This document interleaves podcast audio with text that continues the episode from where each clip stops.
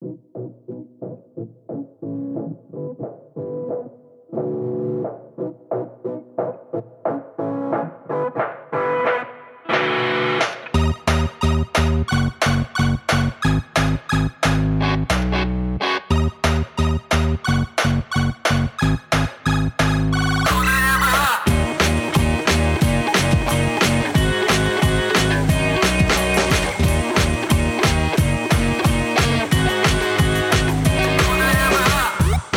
Привет! Это снова «Худо не было» подкаст. Лучший подкаст э, в русском интернете про научную фантастику.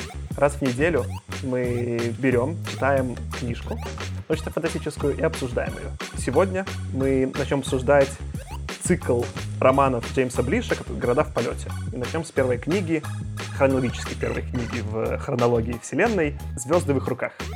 С вами сегодня я, Саша. Аркаша. И Кирилл. Ну что, давайте, наверное, начнем. Ну, Блиш, мы его обсуждали вон два эпизода назад, э, коротенький рассказ слэш-новеллу, который он там дописал. И у нас там тогда было одно из замечаний, что он такой немножко хаотичный. Так что давай, Аркаша, расскажи-ка, как вообще, ну, в каком порядке мы будем читать книги и обсуждать, в каком он их написал, там все непросто. Да, города в полете, они, ну, мы еще обсудим это и содержание само по себе хаотичное, но даже описание, что мы читали, немножко странное. Итак, мы будем читать, как сказал Саша, уже в хронологическом порядке именно вселенной Блиша. Первая книга, про которую мы говорим сегодня, это «Звезды в их руках». Она написана в 1956 году.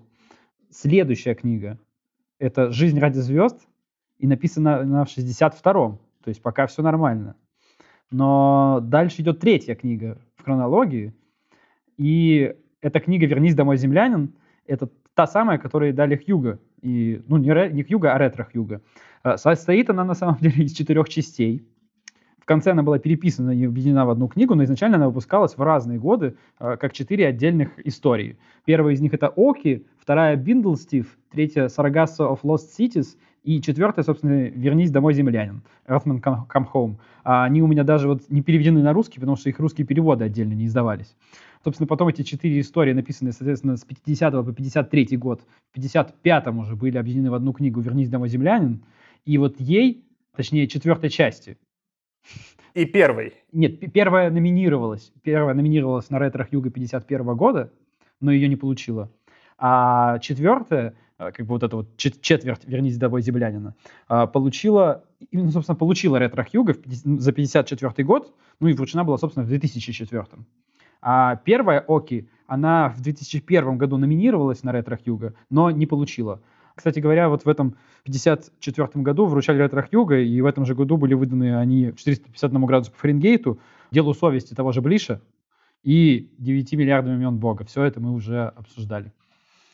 Вот, и четвертая книга, собственно, «Городов в полете» у Блиша, написана в 58 году, не называется «Триумф времени». Собственно, Блиш, как бы, как всегда, был удал и написал сначала третью книгу по кускам, потом первую, потом четвертую и потом вторую. Тут, я думаю, давай, чтобы было совсем точно, правильно скорее говорить, не написал, а издал. Там пох... он писал их примерно в таком же порядке, но из-за того, что это реально были рассказы, и потом он их комбинировал. И в целом Блиш, э, я про это чуть, чуть позже поговорю, он уславился тем, что он как раз-таки он много переписывал то, что он сделал. Это для него было более типично, чем для других авторов. Поэтому тут скорее корректно говорить, что они были вот изданы, изданы реально были в странном порядке, и мы вообще как все началось. Мы сначала думали прочитать только «Вернись домой, землянин», но все посыпалось еще на этапе, когда мы не смогли внутри нашей группы договориться, что это. Потому что был роман, и я нашел, типа, и скачал роман и всем скинул, да, а отдельно найти как раз-таки э, новеллу мне не удалось. Потом появился роман, и мы такие думаем, дай-ка мы прочитаем только вот эти главы, которые относятся к э, землянину. А это тоже сделать невозможно, потому что это вот, как правильно сказал Аркаша, четыре разные истории, объединенные в одну, но глав там 8 или 9, то есть э, каждая история это становится несколько глав, и название ни одной из глав не совпадает с названиями истории. То есть сопоставить их как-то крайне сложно. Вот. И в итоге у нас возникла путаница. Вот Аркаша прочитал вообще первую книгу, случайно вместо третьей, в смысле, вот, которую мы сегодня будем обсуждать. Я прочитал третью. В общем, мы решили, прочитаем все четыре, тем более, что, кажется, во-первых, это было прикольное решение, потому что книжки, которые более современные, они посильнее написаны. Ну и в целом это как бы знаковое произведение Блиша, и многие негодуют, что оно вот не так много получила премий, хотя для вот именно 50-х значительный представитель. Ну, мне, кстати, кажется, люди, которые голосовали, они тоже, некоторые голосовали, скорее всего, за книгу, а не за историю, потому что называется одинаково, это как бы в бюллетене мог просто. Я бы даже сказал, что, собственно, четвертая часть, если ее будут бить на эти рассказы, да, я, я примерно понимаю, где там границы, но, несмотря на это, четвертую часть читать отдельно от первой, второй и третьей, вот «Землянина», uh-huh. было бы крайне странно. То есть я и согласен, но все же хочу дополнить, что, мне кажется, вот первую после третьей э, было бы вполне нормально читать. Как и сам Ближ говорил, что его редактор попросил просто раскрыть какие-то мысли, и он, собственно, написал во многом эти книги с подачи редактора, которая просила раскрывать, собственно, что такое вот этот двигатель спиндизи и так далее. Для меня это, знаешь, у меня был какой-то флешбэк такой, ну, довольно странный сейчас метафора, но это как джентльмен на удаче на Новый год, потому что я в первый раз их посмотрел лет там в 25 полностью, а до этого ты всегда смотришь какие-то отдельные куски, и каждая из них, на самом деле, она как законченная история, анекдот, но они, в принципе, с каким-то более-менее общим сюжетом, который вроде и важен, но на самом деле э, они друг друга скорее просто немного дополняют и раскрывают по ходу. Поэтому я думаю, Важный дисклеймер, что мы же запутались с тобой, Кирилл, и мы с Кириллом сначала прочитали третью книгу, а потом первую. Поэтому, когда мы сейчас с тобой такие говорим, что ну нормально, первая заходит после третьей, не то, что мы читали в обратном порядке, но в целом у тебя я хочу говорить take, нас ругают слушатели, что нельзя использовать слово take, но я не могу пока придумать на слово take русское название, поэтому я все остальное буду стараться говорить по-русски, а take останется пока английским. Но вот э, что в этом take правда, что, что вот эта первая книга, которую мы прочитали, написана куда более структурно, мы про это еще более поговорим, и более подробно, чем третья. И у меня хоть что-то в голове сложилось, потому что когда я читал только третью, я плыл как бы по происходящему. Давайте я немножко поговорю про Блиша, перед тем, как мы сделаем вообще пересказ первой книги и обсудим саму книгу. А можно я просто очень быстро вставлю, просто в дополнение к тому, что сказал Кирилл, не могу промолчать. Я в свои 30 лет до сих пор ни разу не смотрел «Иронию судьбы» от начала и до конца. И я тоже, Кирилл. А, я тоже, я, я говорил про джентльменов удачи. Я думаю, к 40 то мы как бы как-нибудь соберемся и, и в бане посмотрим. На а я джентльменов удачи тоже не смотрел. Я в целом почти никаких русских фильмов не смотрел. Я как бы, у меня в целом выпало. Но вот эти фильмы, я понятно, они по телеку всегда были в бэкграунде, я какие-то наверняка кадры из них узнаю, но целиком я не смотрел. Я, кстати, поэтому хотел их посмотреть во взрослом э, состоянии и понять, что происходит. И мы к этому на самом деле вернемся, потому что э, вот эта первая книга Блиша, вот мы такие, чем мы вообще обсуждаем русские фильмы, да, советские фильмы? Но Ближ, на удивление, много знал про Советский Союз, и это очень круто, и мы это еще обсудим, маленький тизер. Давайте немножко поговорю про саму карьеру Блиша, потому что когда мы записывали эпизод про Case of Conscious, вот это э, дело совести, мы не совсем это проговорили. Я теперь подботал, и мой респект к Блишу увеличился, потому что он оказался довольно прикольным чуваком. И его карьера мне показалась куда более ну, типа, она настолько смешная, что она, мне кажется, дополняет э, его образ и его авторство. Ну, во-первых, да, Джеймс Блиш родился, по-моему, в Нью-Джерси, сейчас я могу наврать. Первое, что он начал сделать, и только еще стал писателем, он начал издавать фанзин, который назывался The Planeteer. И издал шесть выпусков фанзина, то есть такого любительского журнала, где он писал, и вообще он начинал с критики научной фантастики. Что нужно тут понимать, что это очень прикольно. Издавал он его примерно Сейчас я постараюсь найти, но, по-моему, типа 35-36 э, год. То, то есть, а, ты такое пояснение для тех, кто не знает, что такое ЗИН, но скорее для меня, например. Я так понимаю, что он просто писал свой критический блог до того, как люди придумали делать блоги. Я правильно понимаю? Да, но это было еще круче. Ему просто пришлось сделать свое маленькое издательство, и э, тогда же не было, у него же нет принтера, он не мог, вот не знаю, сейчас я захочу дать фанзин, да, я пойду в типографию или куплю просто принтер, не знаю, мы напишем, я напишу, например, рецензию на первый роман Блиша, Аркаша на второй в «Городах против» на третий, мы это все напечатаем и издадим типа фанзин, я не знаю, там раздадим друзьям или будем на ярмарках продавать. В общем, не так сложно. У Блиша такой возможности не было. И поэтому он, я не сказал конкретное название, но он издавал его, то, что называли типа Jelly Press. То есть, когда он брал такой типа как э, блок, типа как желешечки, я не знаю, как ее правильно назвать, Э, специальными чернилами писал текст на странице, прикладывал эту страницу вот к этой желешечке, она пропитывалась чернилами, становилась, по сути, его станком, и с нее он сколько-то копий печатал. Ну и там ручками подшивал. Да? Несколько важных вещей. Во-первых, он выпустил э, вот этого Planeteer 6 выпусков. 35-го, да, я вот нашел по 36-й. И он издавал раз в месяц, и ни одного ни месяца не пропустил. Он реально издал стабильно в ноябре 35-го, в декабре 35-го, в январе 36-го, в феврале 36-го, марте 36-го и апреле 36-го. Да? Что само по себе, вот мы тут делаем подкаст, реально выпускать эпизод раз в неделю сложно, сложно не сорваться с графика, а нас еще несколько человек, да? Но чтобы вы совсем, типа, обрадовались, вот когда я понял, что Ближ крутой, нам тут в среднем, ну, на этом подкасте по 30, да, ну, или даже больше, чем по 30. Мы что-то, ну, как бы уже можно что-то сделать.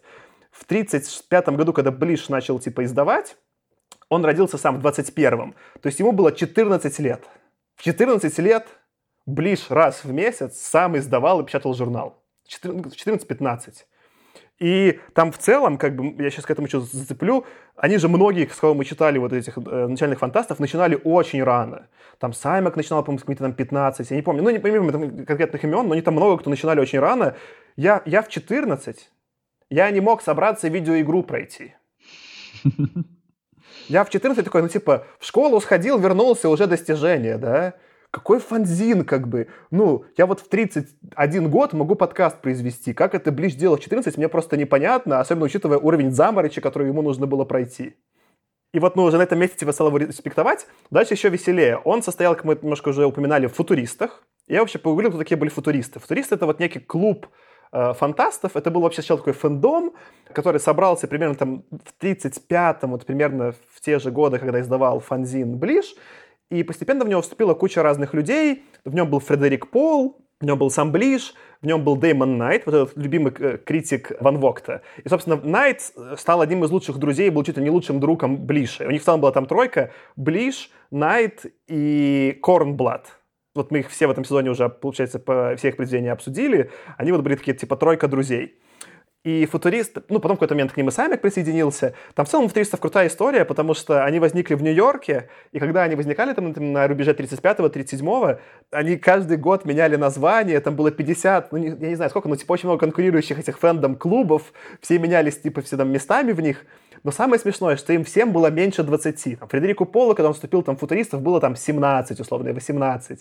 И они там стали писать все свои первые произведения, как, как и Ближ до 20. И меня, не знаю, эта инфа тоже шокирует, что чуваки, ну вот какой-то создали клуб, и стали в нем писать и рецензировать тексты, потому что многие из них, типа вот Кэмпбелл отправился, один уже редактировал, Пол редактировал, другой, но они все стали еще редакторами, да, и то влияние, как они в таком молодом возрасте оказали вообще на жанр, не знаю, типа, это супер прикольно, и меня дико порадовало. Соответственно, как и Найт, Блиш очень много критикой увлекался. Он писал под псевдонимом, у него был псевдоним для критики, сейчас я его найду, Вильям Эзелинг Джорни. Под ним он как бы издавал, соответственно, и свой фанзин, и под ним же он издавал и свою критику. И вот это меня, кстати, удивило. Его первая жена, сейчас тоже про нее немножко поговорим, она тоже была литературный критик и издатель, и он много занимался издательством, много занимался критикой. И на этом фоне я не могу понять, я читаю тексты Блиша, и мне кажется, что как будто их никто не редактировал. Но при этом он сам как бы вполне себе был редактором, мне не очень понятно. Еще несколько смешных фактов, чтобы это добить э, про футуристов. Э, в какой-то момент, 8, по-моему, лет своей жизни, Блиш работал на табачный институт в Америке. И занимался, типа, текстами для вот, типа, э, компании, корпорации, которая занималась продвижением табака. Чтобы это стало мрачно и иронично, умер он от рака легких. И умер довольно рано, типа в 54. И еще про его влияние именно на мир фантастики Блиш первый придумал и предложил термин gas giant, газовый гигант. Соответственно, теперь это общеупотребимое вообще понятие и в науке. Это вполне себе термин, предложенный Блишем. Еще в футуристах он встретил свою первую жену, Вирджинию Кит, которая тоже была значимым, типа, редактором. Она сделала вообще свое агентство, издавала много книг научной фантастики и была, например, издателем и редактором Урсулы Легуин в какой-то момент. У нее там целом много имен очень известных и много женщин, э, но в том числе как бы она там редактировала одну из рукописей Урсулы Легуин перед, издатель, прям перед изданием. И вместе, вот, ну, типа, первая жена Вирджиния Кид, сам Блиш и Найт, они придумали целый метод критики текстов научно-фантастических, ну и текстов вообще который назывался The Milford Method, метод Милфорда, они его почему-то назвали, и у которого была такая концепция, что собирались вместе авторы, все читали, соответственно, рукописи друг друга, и после этого был такой формат. Сначала было у всех, по-моему, 4 минуты, чтобы задавать вопросы и критиковать по очереди произведение, где автор не имел права ничего говорить, и максимум отвечать только на вопросы вида «да-нет». А потом у автора было какое-то время, там тоже сколько-то минут, чтобы ну, ответить, что он хотел сказать. Ну или там, или как-то проопонировать, да, и этот метод вполне себе закрепился, то есть его до сих пор используют. Там, я что читал, почитал в интернете, например, там, вот, ну, вот, литературные кружки так вот часто собираются. В одном из таких, например, в какой-то момент состоял Мартин, который написал «Игру престолов». То есть это прям, ну, это живой метод того, как сейчас... Сейчас чуть больше это переехало там в офлайн, в смысле в онлайн, понятно, да? Но там еще там сколько-то лет назад это вполне такой живой метод написания и, ну, типа, критики литературных текстов. Как-то так. Слушай, ну про возраст. Это интересно, что я еще читал э, книгу Подшибякина «Время игр», где он рассказывает про игровую журналистику 90-х, и там, в принципе, один из культовых э, журналов GameXZ, он говорит, что там не брали людей в журналисты, которых был до этого какой-либо опыт журналистики специально, потому что, типа, главный редактор думал, что, условно, по атмосфере будут не подходить. Ну и плюс, знаешь, когда ты пишешь про игры, это в основном все-таки для, там, условно, тинейджеров, особенно, там, если мы говорим про игры в 90-х, э, и, соответственно, они были там близки к этому. Возможно, что у Блиша с его фанзинами в том числе было, потому что тогда фантастика тоже, может быть, более молодое воспринималось. Я, я скорее порадовался еще с этого метода Милфорда, который они придумали, потому что я понял, что это ничем не отличается от современных, то, что называется design crit ну, типа, критика дизайна, когда, ну, не знаю, вот я продуктами занимаюсь, когда ты делаешь какой-то IT-продукт, вот есть такой формат, очень похожий, ничем не отличающийся, где есть какой-то дизайн, все сначала говорят свои высказывания про этот дизайн, и можно только нет отвечать, а потом там тот, кто делал дизайн, поясняет, что было, и какие-то решения накидываются. Очень похоже и прям, ну, до мурашек по коже. Я еще хотел добавить по поводу того, что был он редактором. Мне кажется, там то, что он был редактором, как раз и повлияло. Он понимал, что редактор сделает с его текстом, насколько ему придется с хорошим редактором много мучиться, и решил, что да нет, отдавать никакому редактору я не буду. Я скорее удивился, он наверняка вот сам этот методом же этого Милфорда пользовался, да, но странно, что, мне как раз вот скорее его тексты кажется, что в них есть некая несвязность, как будто в, в них не было какого-то обсуждения, что если бы он собрал какой-то вот этот feedback, да, вот э, обратную связь от пользователей, то я просто ну, мыслю продуктом, да, если вот книга это как какой-то продукт, то, в принципе, вот эти как раз-таки нестыковки, они же... Это, это как то, что, не знаю, вот мы делаем в подкасте. То есть, словно, как бы мы в некоторой такой роли для него и выступаем. Понятно, что он уже умер, и мы не можем нас послушать. Но формально мы говорим, вот тут у тебя дырка в сюжете, вот тут, вот тут, да. Ну, возьми там, типа, их и почини, ничего такого. Давайте добью про футуристов. Ну, кроме того, что они там были молоды и тусили в Нью-Йорке, это просто будет важно для нашего потом дальнейшего обсуждения. В целом у футуристов были супер левацкие взгляды. И среди них было очень много чуваков с левацкими взглядами, что для Америки того времени было крайне ну, необычно, радикально. Там настолько у них были левацкие взгляды, что, например, Фредерик Пол в какой-то момент вообще вступил в коммунистическую партию в 1936 году. Через три года, в 1939 там, или через четыре он из нее вышел, он прям состоял в коммунистической партии в Америке. И там у них был ряд членов, которые были всем известны, что они троцкисты. То есть, грубо mm-hmm. говоря, уровень левацкости взглядов э, футуристов и самого Блиша довольно высокий. Ну что, давайте, наверное, тогда мы про Блиша э, слегка про него поговорили. Мне кажется, просто это важным, потому что для меня это немного реабилитировало его в моих глазах. Я могу докапываться до его текстов с глазами современного читателя, но респект того, что он там, не знаю, успел произвести в своей карьере до того, как ему даже им исполнилось 30, это очень круто. Как бы я не уверен, что я что-то такое что я вообще хоть один э, бит настолько значимой интеллектуальной информации произвел в своей жизни, как там бит, цел, как ближе целые книги наиздавал. Давайте, наверное, перейдем тогда к э, самому, к первому роману, который мы собираемся обсуждать, к «Звездам в их руках». Может быть, Аркаша, вкратце расскажешь, что там происходило? Да, давай. Uh, на самом деле, вот мы говорим сегодня про «Звезды в их руках». Uh, он сейчас, он на английском называется «They shall have stars». На самом деле он выходил в Америке с другим названием.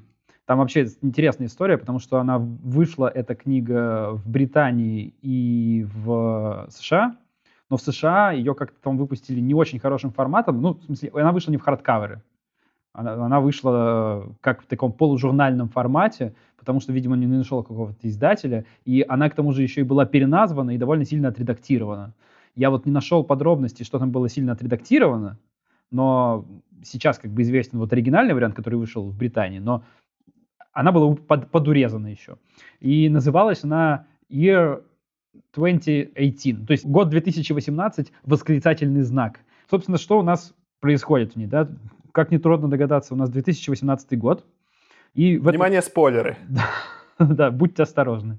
А, наступил 2018 год, и в этом будущем Советский Союз все еще существует, а холодная война не просто не утихла, а вошла в свою, так сказать, лучшую фазу. Как результат, на Западе гражданские свободы попираются все больше и больше, попирались настолько, что, по сути, Штаты и вообще весь западный мир стал некоторым аналогом советского государства. По сути, пришел к советской модели. Например, там, э, мы про это еще поговорим, научные вообще исследования стагнируют, в первую очередь потому, что ну, они стали не запрещены, но все засекречено. Потому что мало ли узнают об этом русские или советы. Большинство американцев, тоже интересный факт, большинство американцев ищут как бы почти что уход, уходят от всего вот этого мира в довольно радикальные фундаменталистские религии и секты. Э, это тоже играет немаловажную роль в повествовании. А главным антагонистом... А как, кстати, в русском назывались? Они в английской версии назывались Believers, а как они в русской версии назывались? Ох, честно говоря, я... Что-то типа просвещенные, по-моему. То есть там какой-то явно очень такое, какая-то сектантская э, отдавала это название. Главный антагонист книги это Фрэнсис Икс Макхайнери. Это директор ФБР, причем, что немаловажно, он наследственный директор ФБР, потому что пост ФБР по какой-то безумной причине решили передавать по наследству, и он достался ему еще от деда. И де-факто ФБР стала секретной полицией государства. По сути, вот такой КГБ. По сути, его, и, и боятся его все в книге, как директора КГБ. А главный герой наш — это, ну, по сути, один из главных персонажей, и сделавший больше всего, это сенатор от Аляски Близ Вегенер. А, он глава Объединенного комитета Конгресса по космическим путешествиям. Ход повествования немножко странный, как всегда у Блиша. Он происходит в нескольких линиях, все от третьего лица, трех, от трех человек. Собственно, есть линия Вегенера, а, в большинстве она происходит в Вашингтоне. Есть линия полковника Пейджа Рассела, он а, полковник космических сил. И есть линия на Юпитере 5, это луна Юпитера, которая крутится вокруг Боба Гельмута, одного из строителей моста. Собственно, что у нас в книге происходит? По совету одного знакомого ученого, Вегенер решил концентрироваться свое внимание научного исследования на очень странных и каких-то там необычных теориях. А в результате проверки одной из них американское государство строит на Юпитере так называемый мост. На самом деле это мост, ведущий из ниоткуда никуда, и это, видимо, такая большая антенна, как я понял, э, с поверхности твердой Юпитера, которую они все строят, что немаловажно, по удаленке со спутника. И одно из важных результатов строительства этого моста, на самом деле подтверждение теории, которая позже приводит к возникновению антигравитационного двигателя, который называется спин-дизи и позволяет двигаться со скоростью, большей скорости света. Но строители в момент, когда они этот мост строят, они на самом деле даже не знают зачем. Это тоже результат последствия того, что все засекречено и никто ничего не понимает. Другая линия повествования от лица полковника Рассела происходит в Нью-Йорке. Там компания Pfizer нашла новое лекарство, называемое ими антибиотиком, которое позволяет, по сути, людям вечно жить. То есть они, по сути, излечили старость и обманули смерть. И вот эти два начинания, оба руководимые сенатором Вегенером, в итоге приводят к тому, что человечество становится способно к космическим полетам, причем межзвездным. Потому что с помощью спиндизи можно летать быстрее скорости света, а даже несмотря на то, что это происходит долгое время, антиагатики, так называемые, которые, ну или антинекротики в русском переводе, вот эти лекарства Пфицнера, позволяют людям, по сути, жить на них вечно. Вот такая, собственно, история. Ну и там, конечно, очень важная политическая тема во всей этой книге, потому что книга очень очевидно э, оппонирует макартизму, который в своем, на своем пике был как раз в 56 году, когда эта книга писалась. А давай мы к этому перейдем.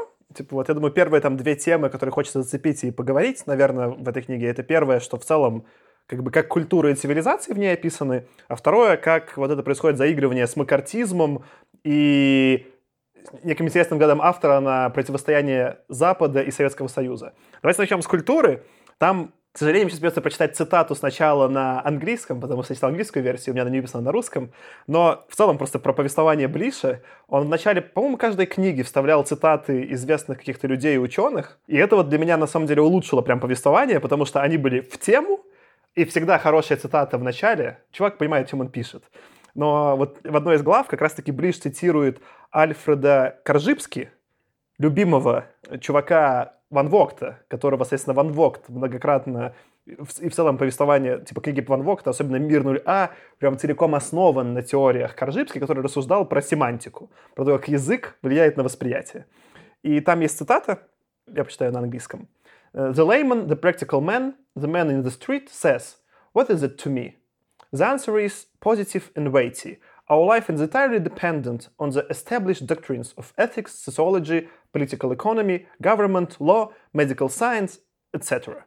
This affects everyone consciously or unconsciously, the man in the street in the first place, because he is the most defenseless.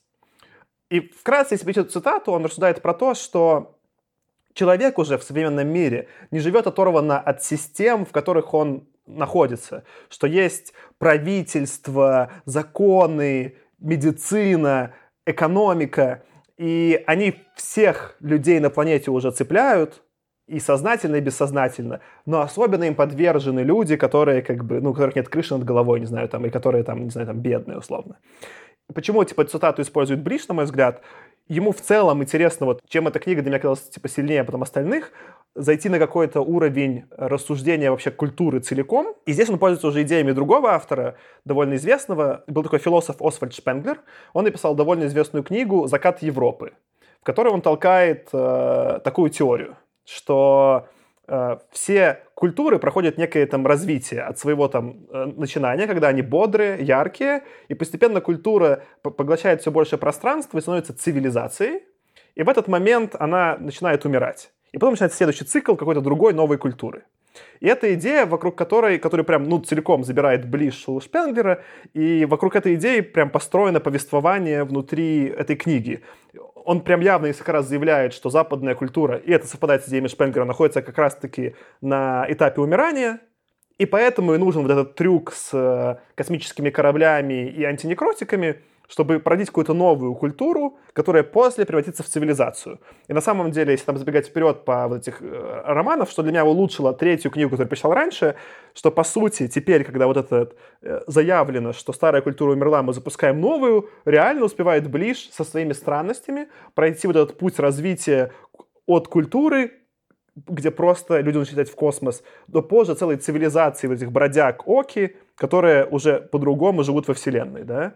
И, блин, ну для какой-то просто такой вот ребяческой фантастики брать прям философов и реально на их основе их идей разгонять целый, целый роман, это круто. И вот в этот момент я понял, что Ближ, ну, типа, лучше, чем я думал о нем. Он прям, когда хочет, выдает очень хорошо. Слушай, у меня было такое ощущение, что многое из того, что он э, ну, вот так вот объясняет, он объяснял в ретроспективе. То есть, на самом деле, у меня было ощущение, что он сначала сказал, блин, будет супер круто, если мы придумаем вот летающие города, которые летают во Вселенной, и там живут условно бессмертные люди.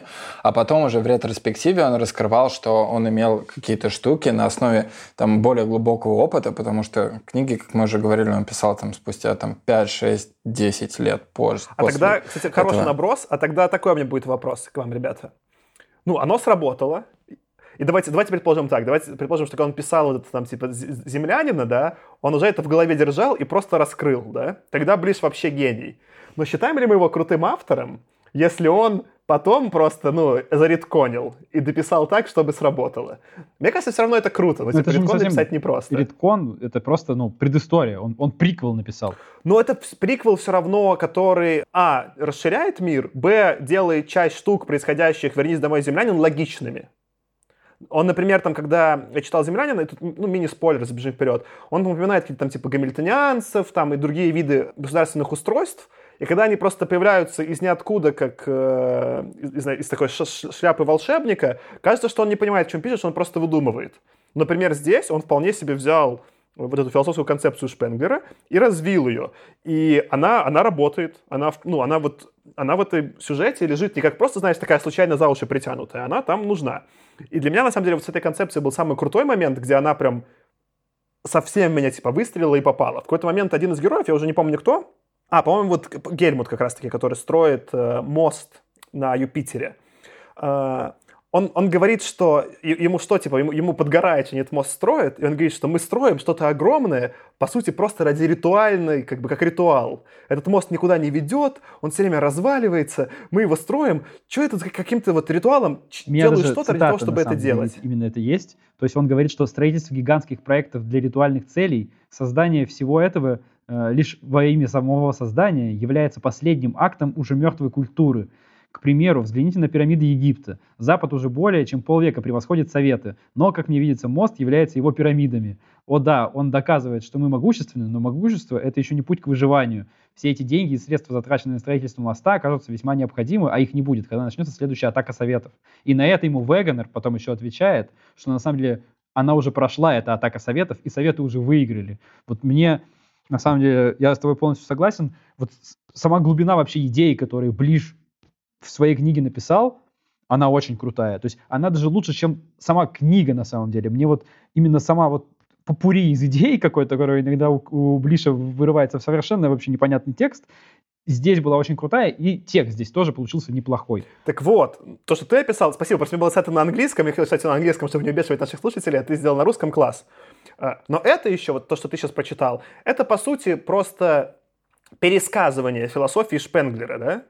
что делает для меня ближе крутым. Дальше он делает добивку, где он развивает философию Шпенглера и дружит ее с э, философией науки. И он говорит следующее, не знаю, может быть, у тебя написано по-русски, у меня написано по-английски. Я переведу, я не буду читать дословно цитату, я переведу на русский. Он говорит, что это не совсем правда. Он говорит, что типа египтяне строили пирамиды не на закате культуры, а на ее рассвете, да, типа что в самом начале. И что вообще-то делать что-то просто для того, чтобы это делать, это не определение ритуала, это определение науки.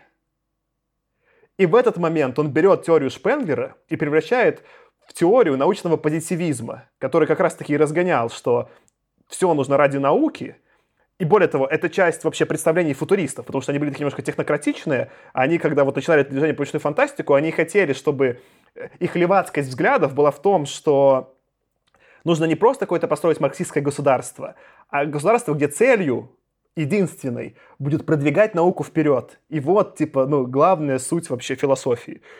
И я такой в этот момент, типа, ближ, ты прям, ну, типа, ну, да. выдаешь. Он как раз, вот прямая цитата, он говорит, что созидание чего-то лишь во имя созидания — это не определение ритуала, это определение науки. А вот тут ты записал на русском, да, спасибо. Он просто вот, он, возможно, ближ не очень последовательный автор, да, и тут про него, ну, такой, да, но он берет идеи из разных вообще областей знания и сталкивает их как бильярдные шарики. И это в хорошем проявлении для меня есть такая, знаешь, основа крутых посиделок на кухне.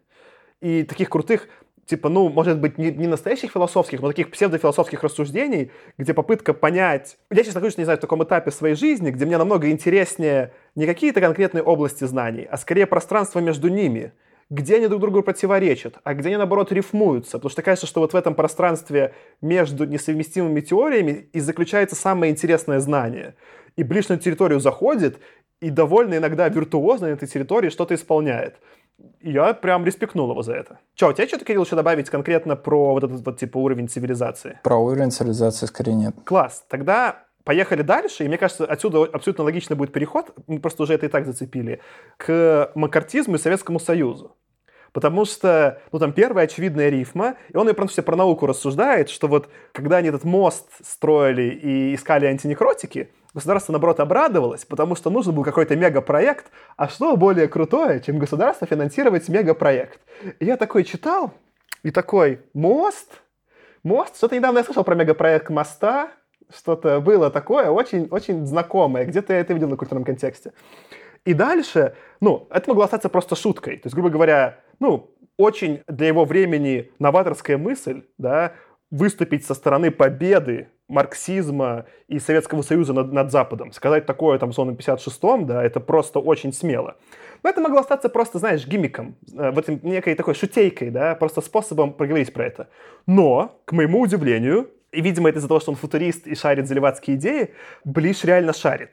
Он начинает использовать какие-то детали в повествовании и про макартизм, и про Советский Союз, которые меня на очень каком-то глубинном уровне отозвали человека, который эту культуру заметил хотя бы там в вымирающем виде э, в постсовке. Для меня, конечно, такое, ну, мы сейчас поговорим про это более подробно, про сам макартизм, для меня таких из маленьких самых смешных было. В какой-то момент они там обсуждают что-то, что нужно, чтобы в Советском Союзе это решил бы Центральный комитет, Central Committee, я читал на английском, я такой, что Центральный комитет? Сижу, думаю, он такой, ЦК. И в этот момент до меня дошло, что ЦК вообще-то сокращение. Я просто никогда про это не думал. Для меня это всегда было типа ЦК КПСС. Я никогда не ну, я не пытался эти сокращения расшифровать э, советские. И я такой думаю, что... Ну, вот я в этот момент понял, что Близ шарит, он мне через английский текст закинул какие-то факты истории про Советский Союз. И я такой просто, йо. А что, Аркаша, давай, наверное, ты что-нибудь набрось про макартизм, потому что, мне кажется, у тебя было больше всего мыслей. Ну, про макартизм, смотри, мне кажется, тут даже говорить не нужно, потому что макартизм здесь зацеплен, да, просто нужно посмотреть на фамилию нашего антагониста, вот этот вот Фрэнсиса Макхайнери, это уже настолько мне сразу сказала, а что будет дальше, я такой, да серьезно, сейчас вот это будет, и да, там было именно так, это очень круто. Ну, как я уже сказал, мне очень понравилась вся вот эта тема про то, что Запад стал совком, именно в его худшем смысле, и потом мини-спойлер к следующим книгам, да, он на самом деле в будущем, вот после этого, он вообще с ним слился. То есть, а все это стало единым, там это называлось, по-моему, бюрократическое государство. То есть оно официально так называлось, насколько я понял. А, и вся эта история, вот у меня есть цитата, продолжение, на самом деле, ответа Вегенера.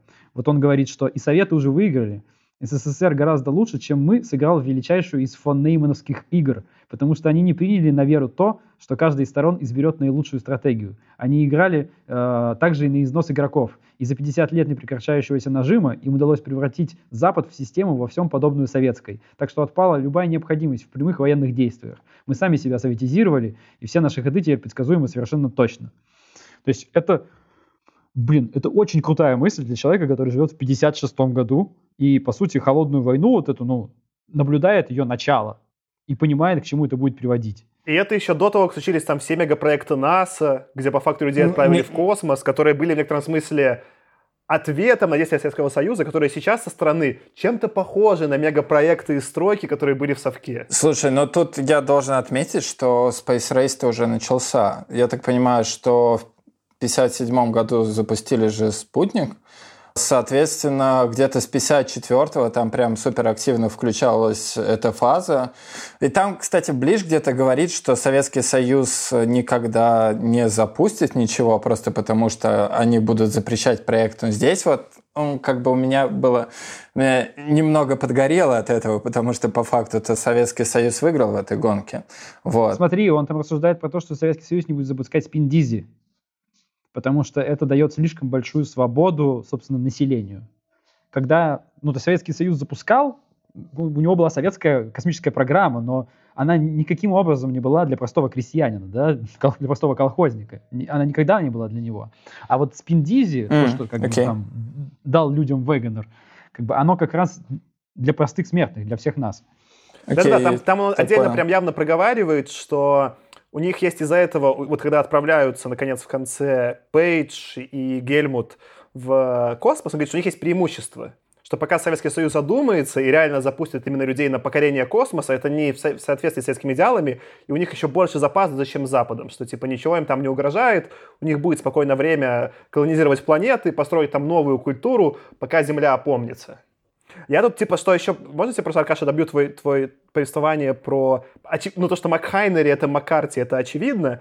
Но там он, он еще делает это, он делает это более круто. Он как раз-таки, по-моему, в одной из глав, где много говорят про Макхайнери, он начинает с цитаты Опенгеймера, где Опенгеймер э, рассуждает, наверное, давайте не буду читать ее целиком, потому что у меня тоже на английском, но в ней Опенгеймер рассуждает, что в целом мы не можем писать, что какая-то группа людей может быть достаточно, типа, умной или адекватной, чтобы действовать без критики и без проверки их действий. И единственный способ избавить ошибку – это найти ее, сказать о ней, типа, и тогда ее исправить.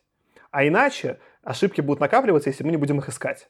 И по сути же это типа цитата OpenGamer, он же, я не знал, он писал типа историю OpenGamer, он же стал по сути, он же скварился в Америке. Он же в какой-то момент выступал против там политики Маккартни, и это случилось особенно, поскольку он, типа, сделал, ну, типа, бомба с Манхэттенским проектом, и его прям э, из-за, из Маккарти со всех там, и, ну, из-за ФБР, в том числе, его побирали со всех должностей, и он там, типа, 10 лет был в опале. И только потом, типа, вот уже 60-е, Кеннеди реабилитировал Оппенгеймера. Как раз-таки потому, что Оппенгеймер выступал против маккартизма и против этой системы советской, которую описывает, э, описывает Блиш. И вот, ну, когда он, конечно, пишет стату Опенгеймера, который напрямую построит Маккарти с чуваком Макхайнери, там, ну, типа, понятно вообще, о чем речь, конечно. Опенгеймер — это такой Сахаров, да? Американский, получается. Ну, ну да, да. Вот, давайте еще немножко поговорю про русский след здесь. О, а можно говорить русский след в позитивном ключе, или это типа только негативное? А, а можно я еще Давай. пару моментов здесь вставлю, которые мне очень понравилось, про космическую программу. Ближ, когда, я не помню, в каком месте, я выписал уже даже, э, в каком месте они это обсуждали, мне кажется, они это с Пейджем, вот с Пейджем Расселом обсуждали, и там есть цитата, что программу по запуску спутников Земли Ричард Симингтон объявил еще в 1944 году. Но в действительности мы не смогли запустить пилотируемый корабль до 1962 года. И он это использует в контексте объяснения, что у нас уже бюрократия нас давным-давно тормозит, она нас еще тогда тормозила. Э, потому что он говорит и то, когда там это военные подключились и все. Что круто здесь, это то, что первый пилотируемый американский полет в космос состоялся действительно в 1962 году. Но написал Блиш это в 1956. И вот это вот, я так и не смог понять, на самом деле, я не смог найти редакцию старую 56 -го года, каким-то образом это проверить, но если он это реально тогда написал, то это офигенно круто. То есть просто, я понимаю, что случайное попадание, да? как бы, то есть, что даже стоящие часы раз, в день, раз два раза в день показывают правильное время, но это просто офигенно круто. Классное замечание. Да, я хочу немножко просто, я немножко погуглил про этот русский след, и давайте через про русский след расскажу, что мне понравилось. Ну, я обычно, ну, я вот там, я использую много англицизмов, меня за это ругают наши слушатели, но я в целом мало чего из э, русской культуры потреблял, да, я мало чего, не знаю, не читал Достоевского, не читал Толстого, я мало чего знаю. И в целом для меня фантастика всегда была, конечно, американским жанром. И я то, что читаю на английском, э, ну, типа, я скорее использую какие-то слова из английского, потому что в русском нет у них для меня нужного эквивалента иногда, чтобы вот это использовать. Или это просто стало каким-то каноном, не знаю, там на Википедии использовать какие-то английские слова. Но, но здесь было слово, которое я читал английский текст и удивился, что есть русское слово, которое попало в английский. Это слово «погром». Оказывается, слово «погром», чего я не знал, перекочевало прямо в английский, означает в английском типа там бунт, разрушение, не, не обязательно связанное, ну понятно, что там перекочевало скорее из революционных времен, но сейчас этого можно просто, его ближе использовать в тексте именно вот как «погром». Он его даже еще в этом, э, в Case of Conscience, в деле совести тоже использует, когда там они начинают крушить все по, по позыву и гверчи, они тоже делают «погром». И видеть слово «погром» в английском тексте было так, так тепло и радостно. И это был второй случай, когда я типа, видел русское слово. Еще я смотрел недавно фильм с Адамом Сэндлером «Uncut Gems». Я не знаю, как он по-русски называется. Наверное, неограненные алмазы какие-нибудь, да? И там они все время обсуждали, он там типа все время оставляет все в залог. И когда он приходил в ломбард, они все время говорили, типа там 7% VIG. Типа, что там проценты, ну, как бы сказать, 7%. И ВИГ, вот это вот как раз-таки процент, который с тебя вычитает э, в ломбарде чувак, это сокращенное от слова «выигрыш». Потому что э, евреи занимались всем вот этим делом в Нью-Йорке, когда вот там в начале прошлого века, и они перевезли русское слово «выигрыш», и оно постепенно согласилось просто, да, «виг», ну, типа «VIG». И это тоже слово, которое, ну, американцы прям, ну, используют. И вот как минимум два, два очень исконно русских слова стали просто общеупотребимыми без какого-либо даже там русского контекста в английском языке. Меня это типа дико порадовало. Конечно, если как бы он упоминает погром, можно было бы удивиться, что он не упоминает спутник, но тут, конечно, причина в том, что он всего лишь годик не дотерпел до реального спутника, да. А вторая тема. Э, в какой-то момент, там, я не, я не знаю, вы заметили или нет, они когда едут, по-моему, да, когда едут э, на такси на свидание Пейдж и Анна, по-моему, ее звали, да? Да, кажется, Н, Н, Н, я забыл, как фамилия. Ну, Аня, Аня. Пейдж и Аня едут на свидание. Соответственно, они сталкиваются там вот с этими светопредставлением и, избиением э, беливеров. И когда они уезжают, описывается, что играет пафосная музыка Дмитрия Темкина. Вы, не знаю, вы обратили внимание? Да-да-да, я обратил на внимание, да. Так вот, Дмитрий Темкин это не вымышленный персонаж. Это реальный чувак. Это чувак, который родился в России и стал композитором. И еще там, типа, в начале века, там, в 17-е годы, там, примерно, да, он прям писал там какие-то для парадов, марши, там, для большевиков, там, в честь чего-то там. Ну, короче, был таким, типа, оркестровым музыкантом, композитором. И потом он эмигрировал в Штаты в 30-е. И стал в Штатах супер популярным композитором для кино. Я даже типа перед выпуском слушал его кучу треков. Это такие пафосные, с таким прям вокалом треки, немножко такие реально напоминающие, такие, знаешь, такой хор казачества, такие по настроению штуки. Его 22 раза номинировали на Оскар. Например, по я могу ошибиться с годом, по-моему, в 52 году, незадолго до этого романа, он взял два Оскара в один год за два разных трека к одному фильму. Он написал саундтреки к куче фильмов. То есть в целом, как бы, он известный в Голливуде чувак. 22 раз номинировался на Оскар, что уже как бы, ну, не знаю, success story для русского чувака, и Блиш его не просто так использует, он в тот момент в Голливуде значимый чувак. Но что для меня историю этого Темкина сделал еще более крутой, потом ему что-то ему надоело, а, он что-то там возвращался к себе домой в Голливуде, на него напали, типа его дома избили, он расстроился и уехал жить в Лондон. А потом он в конце жизни психанул, и когда уже упал железный занавес, ну или, может, не совсем правильно, ну, короче, в 70-е, он смог вернуться впервые с момента иммиграции в 20-е в Советский Союз. И он написал саундтрек к фильму «Чайковский», который снимал Мосфильм. И это была его последняя номинация на «Оскар». Его номинировали в 70-м году на «Оскар» с Мосфильмовским фильмом. И я подумал, что вот это, прикиньте, у чувака была судьба. То есть он эмигрировал сначала в Европу, потом в Америку. Он был популярным композитором, типа, на площадях в России, потом он был, типа, скороносным композитором. Потом ему... И Америка с ним нехорошо обошлась, он отчалил в Лондон, снова мог вернуться в Советский Союз и снять там еще кино.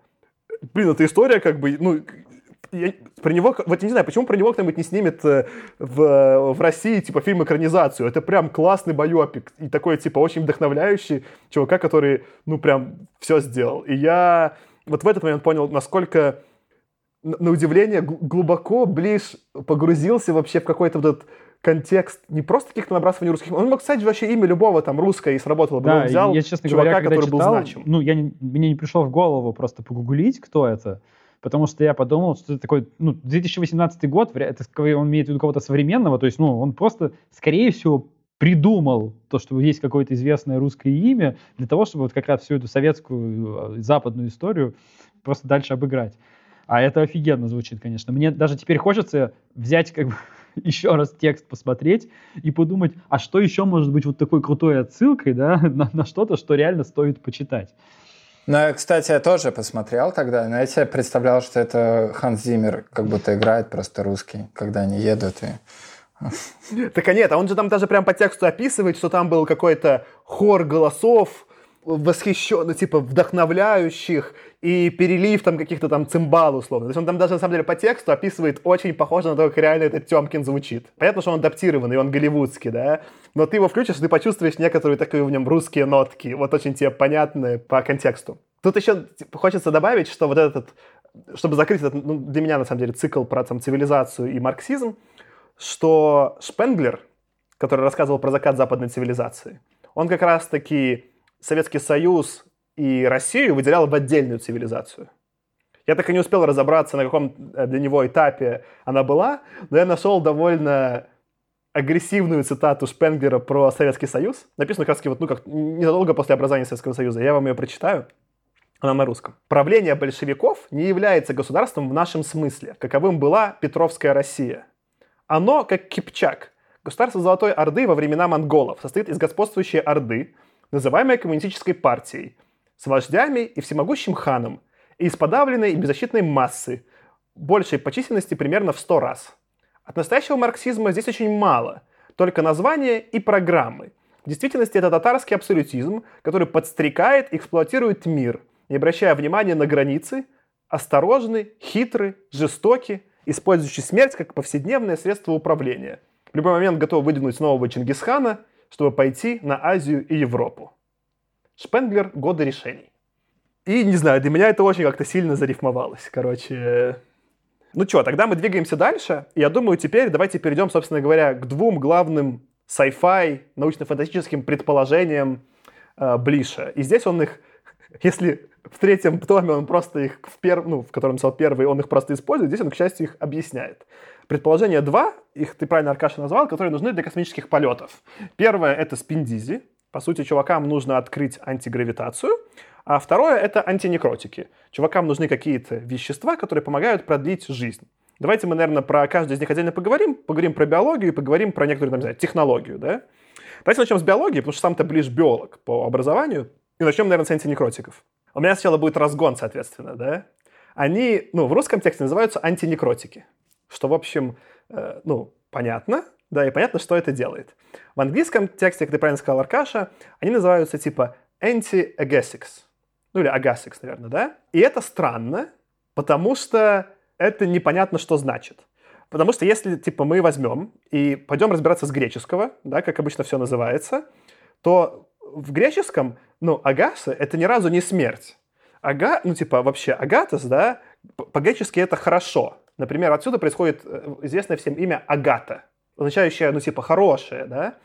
Получается, это какие-то вещества, которые антихорошие.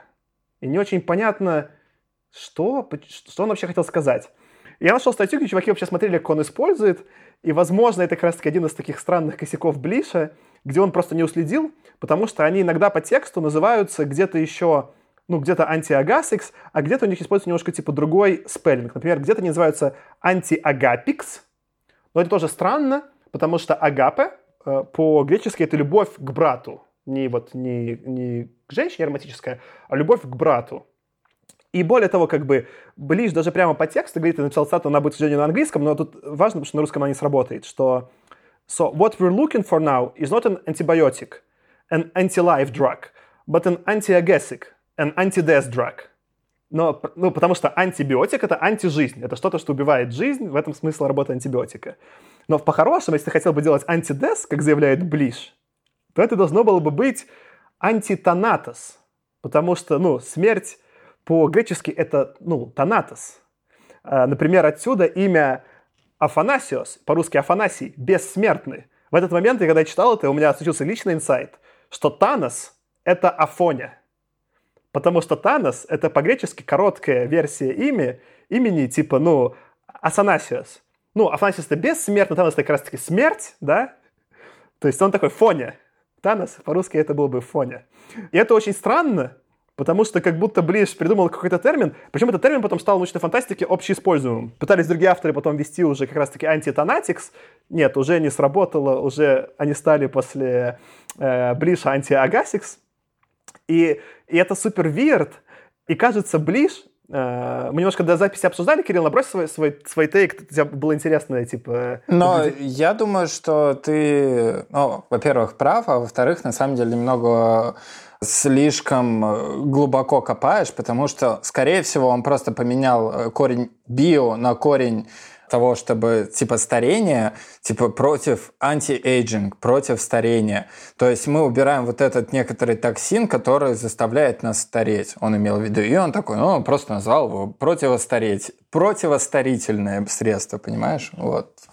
Ну да, то есть, скорее всего, он просто вот antibiotics, и он тебе anti-agathics, ну, то есть anti-agetics, ну, то есть anti-agetics, наверное, было совсем странно, но я согласен, я тоже вот это увидел в русской версии, ну, в русском переводе, в какой-то момент они были названы антиагафиками еще, то есть когда ты, если бы он был назван антиагатиком, это было, ну, его перевели как антиагафик, и ты вообще перестаешь понимать, о чем речь. И действительно логика ломается. Мне кажется, это просто обнажает вот как раз некоторую писательскую такую особенность Блиша, да, что в каких-то моментах есть вот эта вот очень крутая глубина вообще идей, которые он цепляет. Но в каких-то моментах исполнения он как бы будто говорит, а и так сойдет, и оно вот так остается.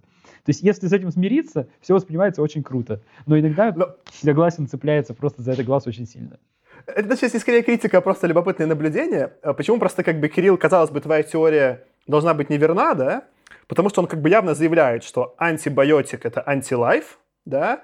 А антиагасик — это антидес, что, ну, от, ну, наверняка ближе был слова греческого, и можно было бы понять, что он прав.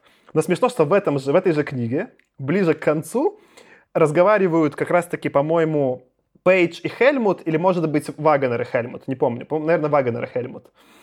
И его спрашивает кто-то Хельмута, не, не, не помню кто, он, пускай будет Вагонер, он говорит, «Uh, do you also know what antiagasic is? А, а ты знаешь, что такое антиагатики, да? На что Хельмут говорит, типа, no, нет, I don't even recognize the root of the word. Я даже корень слова не могу узнать. Хотя Гельмут ученый, возможно, знает греческий. И, возможно, это шутейка самого Бриса, что он просто что-то написал, потом редактор нашел, и он как бы, ну, постмодернистски оставил шутку. Какой корень? Я не знаю. Вы антидес? Не-не-не, я такого не Но слышал. Ты понимаешь, что фразу, что антибиотик – это против жизни, а антиагатик – против смерти, он писал примерно, опять-таки, через пять лет после того, как он впервые написал антиагатик. Но, но там на стоит отдать ему должное, что он все-таки попытался, он сделал вот это логическую цепочку, почему вот эти токсины, они на самом деле, что ты стареешь не, и умираешь не от болезней, а именно от токсина старения. Вот. То есть вот такая там проброс был, но вот. А здесь, кстати, мне, мне кажется, вот Аркаша, ты, по-моему, по-моему, рекапа делал, давай обсудим. Мне показалось, что там не совсем так. Мне показалось, что не антибиотики лечат смерть, а что... И вот в этом был некий ход, который для меня показался такой самый чизи, самый надуманный во всем романе. Там есть эта вот э, компания Пфинцер, которая, собственно говоря, ищет лекарства от смерти. И вся их как бы ширма, за которой они прячутся, что они ищут лекарства не от смерти, а, ну, как бы, они, по сути, ищут лекарства от дегенеративных заболеваний. Знаешь, там рак, Паркинсон, еще что-то, да? А, ну, никто не догадается, что они ищут лекарства от смерти. При том, что, как я понимаю, ну, я не знаю, ходил там на пару лекций про биохакинг и вообще про продление жизни, это, ну, как бы, в современном мире это примерно одно и то же. Там нет никакого особенно далеко логу... идущего логического перехода. Ты как бы, ну, занимаешь... Ты, ты можешь разными способами решать проблему дегенеративных заболеваний, и некоторые из них приводят к продлению жизни. И, конечно, это их ширма, что, ой, никто не догадается, мы ищем антидегенеративное, нас никто не спалит, это очень смешно. Так, мне кажется, он описывает так, что они как раз таки антибиотик, там как бы такой двойной стейк, да, двойное повествование, что с одной стороны антибиотик – он именно лечит сами дегенеративные заболевания, а нужно какое-то другое вещество, которое будет продлевать жизнь. И как будто они антибиотик уже нашли, но никому про него не рассказывают, именно для того, чтобы закончить исследование и найти антиагатик. И, по-моему, это все-таки были разные вещества. Мне, мне так показалось. Но там это было одно из мест, которое было очень непонятно рассказано. Там было столько научных терминов, и так там ближ плыл, что я вот тоже несколько раз перечитывал. Там единственное, что мне, конечно, понравилось, я почитал про сами антибиотики, он там прямо описывает, что, говорит, а что такое говорит, антибиотики искать? Ничего сложного, просто берешь много людей, и ищешь и находишь. И да, каждый год можно находить антибиотик, делов тогда берешь и за год находишь. И так примерно и есть. Я зашел на страничку на Википедии. Есть проблема, которую уже ВОЗ задекларировала, что появилась, к сожалению, антибиотики стали открываться медленнее, и, ну, они не такие актив, эффективные уже, те, которые были, и появился ряд бактерий, которые уже устойчивы ко всем антибиотикам. И сейчас довольно много смертей в больницах от людей, которые подхватывают бактерии, которые резистентны ко всем антибиотикам и умирают. Это прям проблема. Но в целом, ну, там, последний, по-моему, в 2015 открыт, но там раз в пару лет новый антибиотик открывают. Там реально примерно с, вот как там открылся пенициллин в 50-е, примерно раз в год какой-нибудь новый антибиотик открывали, просто шли стабильно, искали и находили. Мне кажется, пенициллин это не 50-е, пенициллин это 30-е. Нет? Я что-то там запутался. Там, короче, его как будто впервые там выделил э, Флеминг, по-моему, он, да, там, на самом деле был впервые обнаружен как бы еще там в конце 19 века насколько я помню. Ну вот, а произвел он его то ли в 42-м какую-то первую версию, во время Второй мировой это помогло, а какая-то его общеупотребимая версия в 60-м. Я вставил какую-то табличку по датам именно патентирования лекарств, там что-то было чуть более мутно. Ну, пускай 40-е, короче, между 20-ми и 40-ми где-то появился пенициллин, не, не, не столь важно. Ну, в общем, вот примерно там 42-го, как поперли открывать много антибиотиков, там раз в годик что-нибудь открывают. Ну да, мне кажется, это просто связано с тем, что как раз, ну, глядя из 56-го года, ну, на самом деле, когда он это писал еще из 50-го, да, когда изначально он эту тему придумал, он просто видел, что как развивается индустрия медицинская на самом деле. И он увидел, что мы научились синтезировать эти антибиотики, значит, мы, мы что-нибудь такое насинтезируем. И просто ну, досочинял. Я согласен, что это было очень чизи, но я когда это читал, я вот увидел эту кашу из терминологии, и я даже не пытался вот как бы въехать и пытаться погуглить, насколько это устойчиво. Я, я вот почувствовал, что это место, где просто нужно взять и поверить вот сейчас. То есть вот ближе, вот некоторые места делают так, что нужно вот не заморачиваться, как с антиагатиками, да? то есть с названием, то есть сказать, ладно, верю, Такая, а. едем дальше. Круто будет в другом месте, здесь лучше не, не смотреть под коврик. Мы туда много долго и заметали уже пыль, как бы не смотрите. Ну, для меня в этом плане Блиш вот э, был похож на то, что меня в «Звездных войнах» на самом деле немного тоже раздражает. И почему я не такой большой же фанат вселенной «Звездных войн», потому что там тоже очень много странных вещей. Ну, там, начиная с, с каноничных э, лазерных мечей, которые не могут быть такими никогда, и ты должен... Очень странная система, там, знаешь, космических перелетов, потому что они там, ну, на маленьком корабле ты куда угодно летаешь, и такой, ну и все равно там. И при этом какие-то такие... Там много таких вот вещей очень странных, и какая-то Тутуин, которая сбоку, она почему-то всегда это, и там они каждый раз радуются, когда всех побеждают, хотя у них половина людей умерла, и вот... И... Но при этом там сторилайн какой-то есть, есть и глубокие замечания. И вот для меня Блиш, он такой же. Типа, какие-то есть места просто дичайшие, а какие-то есть хорошие. Тут тогда нужен тебе сейчас важный факт из биографии Блиша, который тебя обрадует, что, по сути, у него было три больших цикла в жизни. Первый цикл он написал и развил вот этот мир, где Эгверчи и Дело совести с продолжениями в религиозном контексте, да? Считается вот такой большой цикл условно связанных религиозных произведений. Потом этот был большой цикл «Города в полете», который мы сейчас обсуждаем. А потом он сел и стал писать новелизации Стартрека. И он написал много-много книг по Стартреку. Он там что-то 15 лет писал книги по Стартреку, написал какое-то безумное их количество. Ему помогала вот эта его жена. Я уже запутался, у него там была какая-то вторая жена, то ли вторая, по-моему, да, вторая уже с ним жена, не первая вот эта Вирджиния Кит, которая редактор, а вторая с ним дописывала часть этих романов, и он был треки, а не за Звездные войны. Так что ну, ты в каноне, Кирилл, полностью. С... Но Star Trek... Э, у меня, кстати, тоже был небольшой флешбэк э, к Star Trek в третьей книге уже у Блиша, потому что тоже очень похоже, потому что это, по сути, Капитан Кёрк, только там Амальфи летает по разным местам. Как бы, ну, э, э, синопсис тот же самый. Я, кстати, думал про это, и мне еще, вот если именно эту часть добивать, мне показалось, что немного просто Блиш, возможно, опередил свое время, и было бы круче, если бы он был наш современник. Потому что он, наверное, как автор, который именно придумывает консистентные новые IP, интеллектуальные какие-то, да, э, property, как-то интеллектуальное имущество. Ну, генерирует идеи. Да, такие. он не, не вау, чувак, да, но в нем вот это прям есть дух чувака, который классно накидывает. И это очень крутой писатель для комиксов или еще лучше для кино, для сериалов. То есть я скорее, когда думал, вот, например, есть какой-нибудь современный, может быть, не совсем правильное сравнение, но чем-то вот он мне напомнил Джос Уэддон, да, который снимал э, «Мстителей» последних, а сейчас там снимает, по-моему, Бэтвумен, в смысле... Э, Бэтгерл же, по-моему. Женщину Бэтмена, не знаю, как она, кстати, по-русски. Бэтгерл он снимает, а Бенгел он, скорее всего, снимает. Что Уэддон лучше всего раскрывается как автор не на персонажах, которых он сам придумал. И в комиксах было точно так же, не знаю, там его лучший комикс э, Уэддона — это X-мены, да, он просто очень круто может придумывать новые идеи в заданном сеттинге, и у меня к Ведону никаких претензий нет. Ну, то есть, типа, что он пишет классные штуки поверх какой-то франшизы. И вот просто франшиза Стартрека мне не близка, особенно сериал, особенно 70-х. Я понимаю, что наверняка в Америке какое-то было последование, и последователь вот этих романов Блиш, я не знаю, сколько он стал из этого известным, да, но вот если бы сейчас ему дать условно там писать комикс, новизировать, еще лучше снимать там какие-то сериалы, кино, Марвел, э, да, то я уверен, что было бы очень круто. И как будто он чуть-чуть вот просто не в свое время оказался. Я, вот, у меня такая мысль была. По поводу, типа, я хотел немножко все-таки добить про вот, вот этот поворотный сюжет того, что э, никто не догадается. Там была проблема с конкретно с... Там две были проблемы. Э, первая была конкретно с антибиотиками. Ну и вообще, неважно, с антиагатиками, да. Как я понимаю сейчас, в половинку ближ попал, типа, что когда смотрят, ну как сейчас вот думают вообще про старение, и в чем Блиш угадал, да, что в принципе э, там важное изменение вообще было вот э, мышления, когда решили, что давайте мы будем лечить старение как болезнь. Потому что в целом старение, точнее, это не совсем старение, а умирание, да, ведет себя как болезнь. Точнее, умирание от старости ведет себя как болезнь.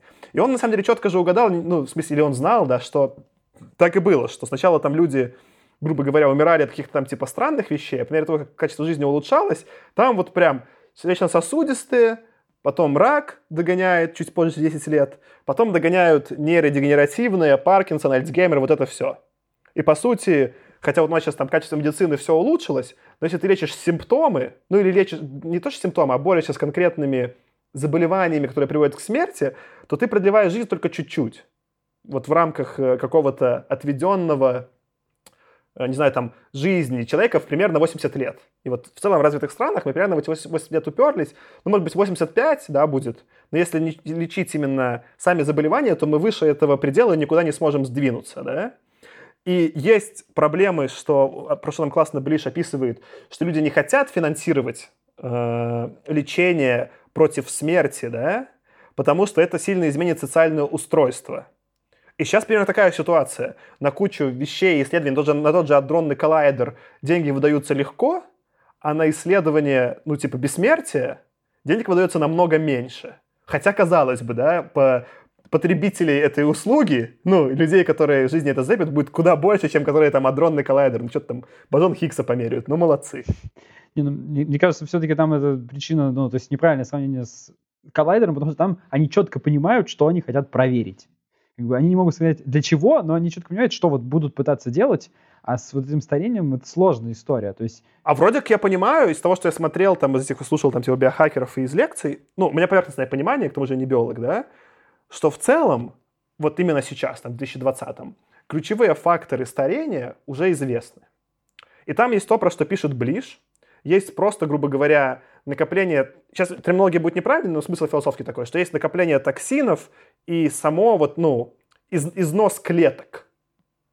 И можно придумать кучу терапий, которых просто сейчас нет, потому что нет финансирования, чтобы придумать, которые таргетируют конкретные, там, не знаю, износы клетки. Какие-то там, не знаю, там укрепляют вот эти там типа РНК, где производятся, я забыл, как они называются, штуки, где типа РНК производится. Какие-то укрепляют там типа состояние клетки, да.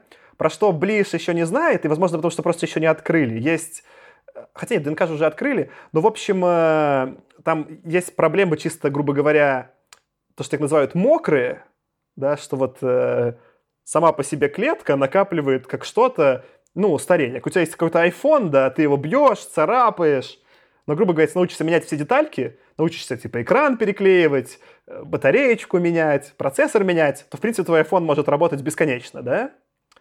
Но с клетками не так, потому что в них есть геном, и геном в какой-то момент после скольки-то э, делений начинает, там есть, во-первых, полимеразы, окончания ДНК, которые сокращаются. И есть какие-то еще другие механизмы, что после скольки-то делений клетки они начинают прям очень быстро разрушаться, как будто есть вот этот прям часы встроенные. Ну да. Ну, эволюцией умри. И про это Блиш А ничего не говорит, и Б это одна из самых сложных проблем, что с этими делать часами не очень понятно. Ну, то есть, как бы, а, а, это вот как раз-таки э, как, как таргетировать исследование мокрых проблем более понятно, да, а как таргетировать исследование вот этого, я понимаю, ну, типа, чуть сложнее. Даже не важно, просто Блиш про это не пишет, и вот скорее, если бы какие-то антиагатики существовали, они должны были бы покрывать оба. То есть мог быть какое-то, например, комплексное лечение. Должна быть какая-то генная терапия плюс антиагатики, которые продлевают жизнь бесконечно. Ну, смотри, насколько я понял, вся эта история, ну, опять-таки тоже как бы со слов моего личного консультанта по молекулярной биологии – вся эта история про то, что смерть это болезнь, это скорее такая маркетинговая штука, чтобы выбивать побольше денег, потому что выбивать больше денег в этом смысле, как бы, ну, называя смерть болезнью, получается лучше. В том числе из биохакеров, как бы из инвесторов и так далее. Но вообще говоря, как бы смерть, это пока скорее все-таки, ну, то есть это гипотеза. На самом деле, ну, не то чтобы общепринятое и утвержденное. То есть по этому поводу даже что-то там в МКБ, по-моему, что-то включали или не включали, или собирались. Но вообще говоря, смерть это все-таки, как ты правильно сказал, это эволюционный механизм. Если ты посмотришь в биологию, да, там есть существа, которые бессмертны, типа кальмаров. Да, кальмары на самом деле не стареют. Кальмары не умирают от старости и могут вырастать в гигантских кальмаров.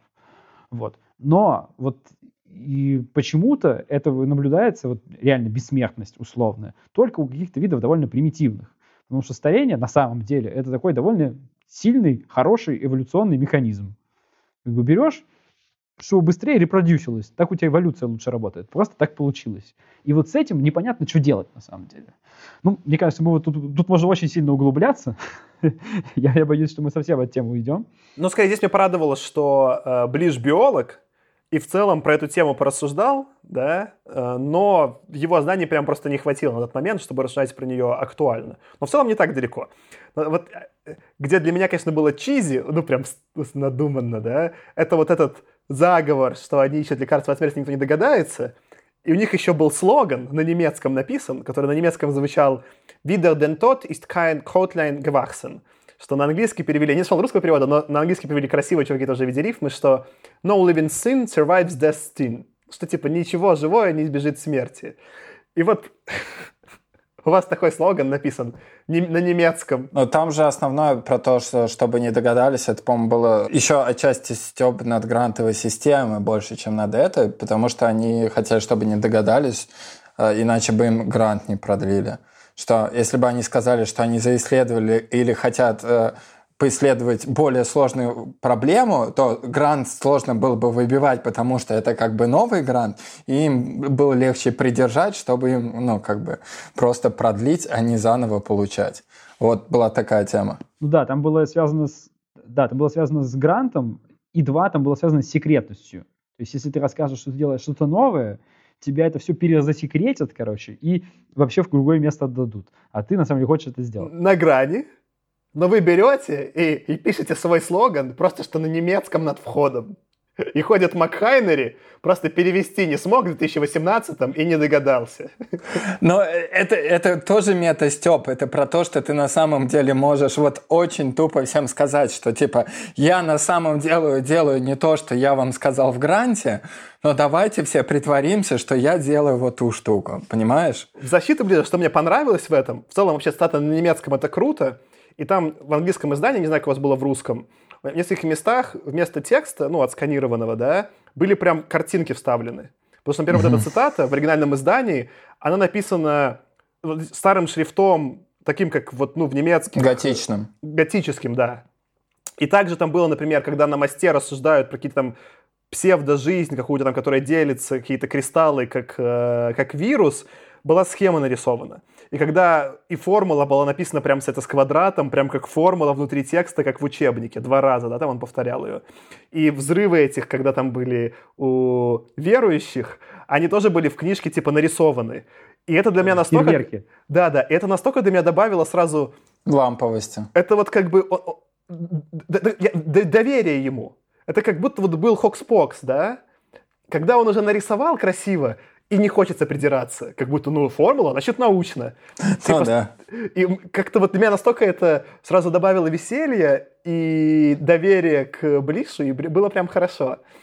Это его опыт с фанзинами помог, мне кажется. Он такой, типа, в своем фанзине я бы точно написал это вот так вот. И в книжке тоже был.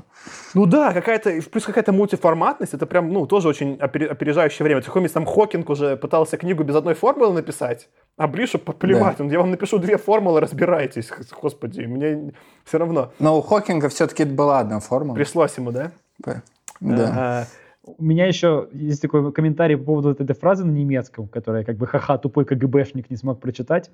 Там, мне кажется, Блиш иногда использует такие какие-то вообще ходы до нелепости доводящие. То есть он описывает всю эту, ну, другой просто пример, он описывает всю эту атмосферу секретности, что всех все время прослушивают, что вот у этих, у этой Н, да, у Н Эббот, по-моему, ее звали, а у нее была даже специальная вот эта какое-то зеркальце, да, там ее, а, в которое она смотрелась, а на самом деле это был прибор, чтобы понять, что тебя не подслушивают. То есть все, да-да, все дико заморачиваются в секретности. Это везде секретная секретность, но при этом э, Ган и Энн Эббот просто выдают вот первому встречному Пейджу Расселу всю эту историю, что там было, просто, ну, просто, просто так получилось, так до сюжета было надо. И вот это, Подожди, подожди, про Пейджа Рассера они отдельно проговаривают, что он там не случайно оказался, что они заранее его вербовали. Да, они его вербовали, его вербовал Веганер. Но Эббот и Ган выдают его как будто просто случайно. Это вот, знаешь, такой нелепость уровня деревни дураков. Как будто вот в какой-то момент мне хотелось включить музыку из деревни дураков и такой, что происходит вообще? То есть про... еще, хуже, еще хуже будут вещи. Мы вот в «Землянине» я просто пишу, там есть один момент прям полнейшая дичь. Я думаю, вы понимаете, о чем я, но это в следующий раз. Ну, чё, чё, я, я хочу сказать, что ты пристал, потому что если читал «Землянина», это было идеально логичное повествование. Ну, чуть-чуть, чуть-чуть киношный прием, чуть-чуть свел вместе. Ну, в смысле, Ну, как в «Звездных войнах», ничего страшного. Вот в «Землянине» там, конечно, переходы просто... Ну да. У меня про биологию есть последний наброс. Он там очень много рассуждает про, там, типа, триплоидные и тетраплоидные, в том числе людей. Там есть какой-то целый длинный разгон, что если будет вот больше, если будут продублированы хромосомы, то есть, ну, вот у людей, как, какие обычно, обычно либо есть, я не помню, какие-то моно, не знаю, как они по-русски называются, короче, моноплоидные и вот эти гаплоидные, типа, диплоидные, то есть, типа, одна одна версия ДНК или две? У людей две, потому что так, мы так размножаемся. Одна от папы, одна от мамы, и вот типа всех хромосомок по две получилось, да? И он там рассуждает, что если будут какие-то люди или даже там животные, у которых этих больше хромосом, то они будут больше по размеру, какие-то другие. Ну, что, во-первых, неверно, потому что, к сожалению, люди, если у них случаются какие-то э, генетические мутации, где дублируются, такое бывает, ну, за, за, задваиваются хромосомы, они просто умирают, случаются выкидыши. Это все не очень смешно. Но эта тема почему-то очень будоражит э, Блиша. Если вы вспомните, то еще в «Деле совести» там были то ли тетраплоидные пчелы огромные, которые покусали же и убили этого Агронски. Там же летали огромные пчелы опыляющие, и они были огромные, потому что они были именно тетраплоидные. Вот это вот э, повторение хромосом очень будоражит Блиша, ему хочется в каждом романе про это вставить, и просто мне понравилось это подметить. Это знаешь, как в Рике Морте, они когда попадают на планету, где все, э, как эти соты, шестигранные, и там дальше показывается на уровне клеток, они тоже шестигранные были. То есть логика примерно такая же. Ну, слушай, мне кажется, мы просто немножко забываем о том, что человек написал, ну, Блиша дописал в 50-м году.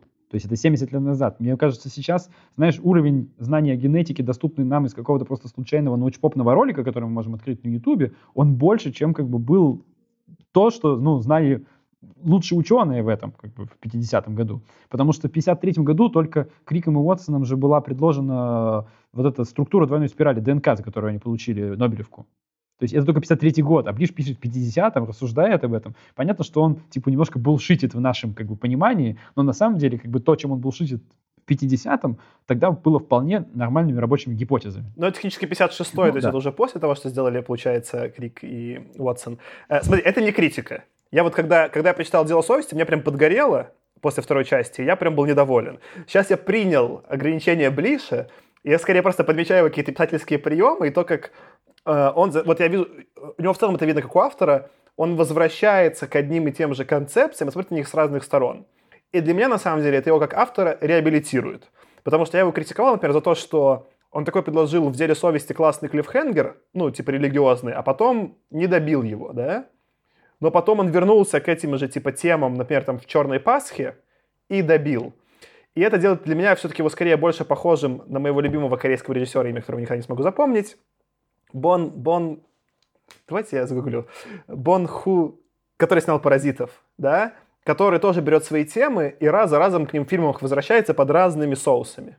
И Блиш делает так же, и это круто. Это не просто вбросы. Ему эти темы интересны, и он про них думает, думает, крутит, крутит, иногда докручивается, иногда не докручивается, но типа что делать? Да, я согласен. Слушайте, у меня, наверное, все про биологию, давайте по космос поедем. Ну чё, космос. И в целом там есть это все про изобретение спиндизи для путешествий. Да, я просто здесь хочу, мы переходим в тему физики, в которой мы чуть-чуть как бы больше разбираемся, наверное, да, как бы, но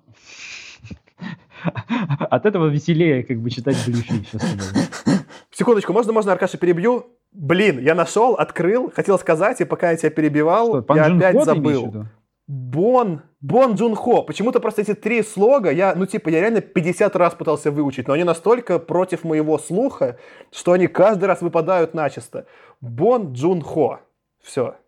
Ближ — это Бон Джун Хо, опередивший свое время.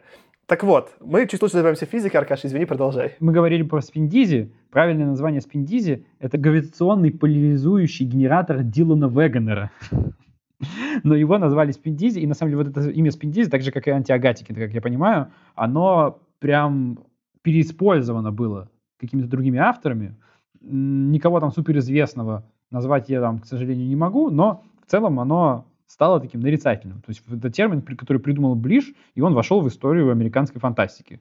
то есть, понятно, да, он образуется из спина и дизи, да, то есть спин — это общепринятый физический термин, как бы, ну, это вращение означающее, очевидно, э, а дизи — ну, головокружение, которое там вызывается у всех, когда они взлетают, этот спин дизи начинают использовать.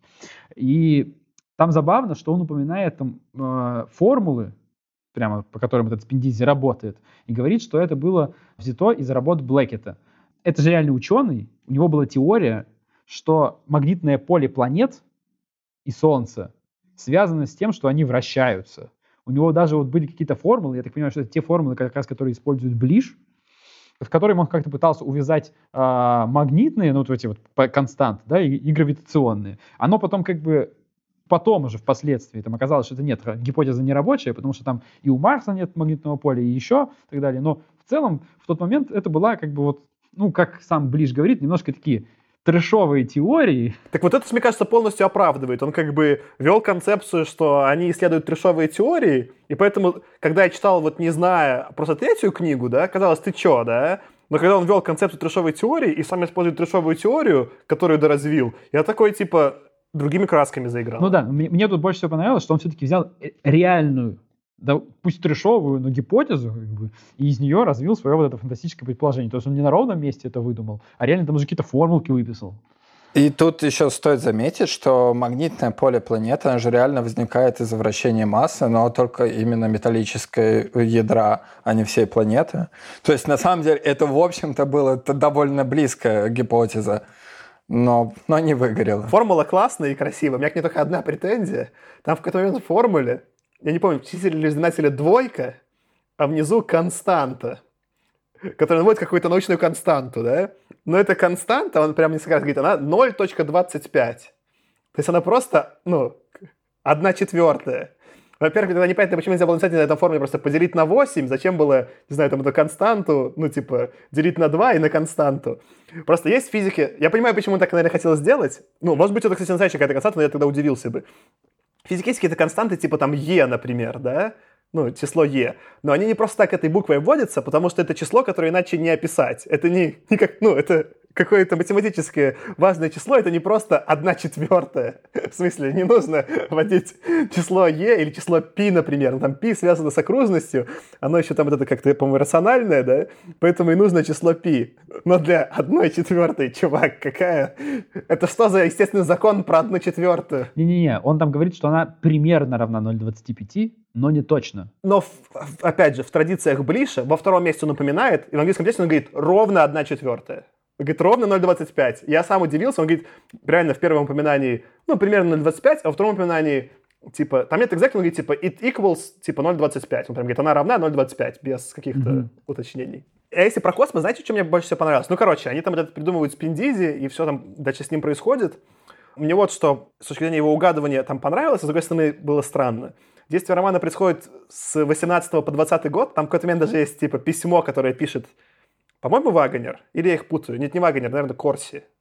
Я запутался в этих двух чуваках. Кто-то там, один из них, то ли Вагонер, то ли Корси, друг пишет письмо, и там прям было написано дата 4 января 2020 И это вот, ну, типа, два, три месяца назад, или сколько там, два месяца назад. Это было такое прям, во-во, вот, а мы еще и близко не добрались ни до Юпитера, и ни, вообще никуда. Какие, какие там станции, вы о чем? И вот это он, конечно, не угадал. Ну и в целом все были очень в этом смысле позитивно настроены там, в 50-е про освоение космоса. Да? Это не то, чтобы проблема Блиша. защиту Блиша он несколько раз там описывает, что без этих вот важных допущений про путешествие со скоростью, там, больше, больше скорости света и без, э, ну, типа, старения, что э, никто не захочет в космос летать, что это будет довольно бессмысленно. И что люди будут тратить деньги на что угодно, кроме освоения космоса. И в этом смысле он угадал, потому что как раз-таки потом, не знаю, там 80-е, там был какой-то подъем, и там 60-е, когда вот НАСА, там Советский Союз все делали. Но сейчас же мы так и находимся, всем плевать.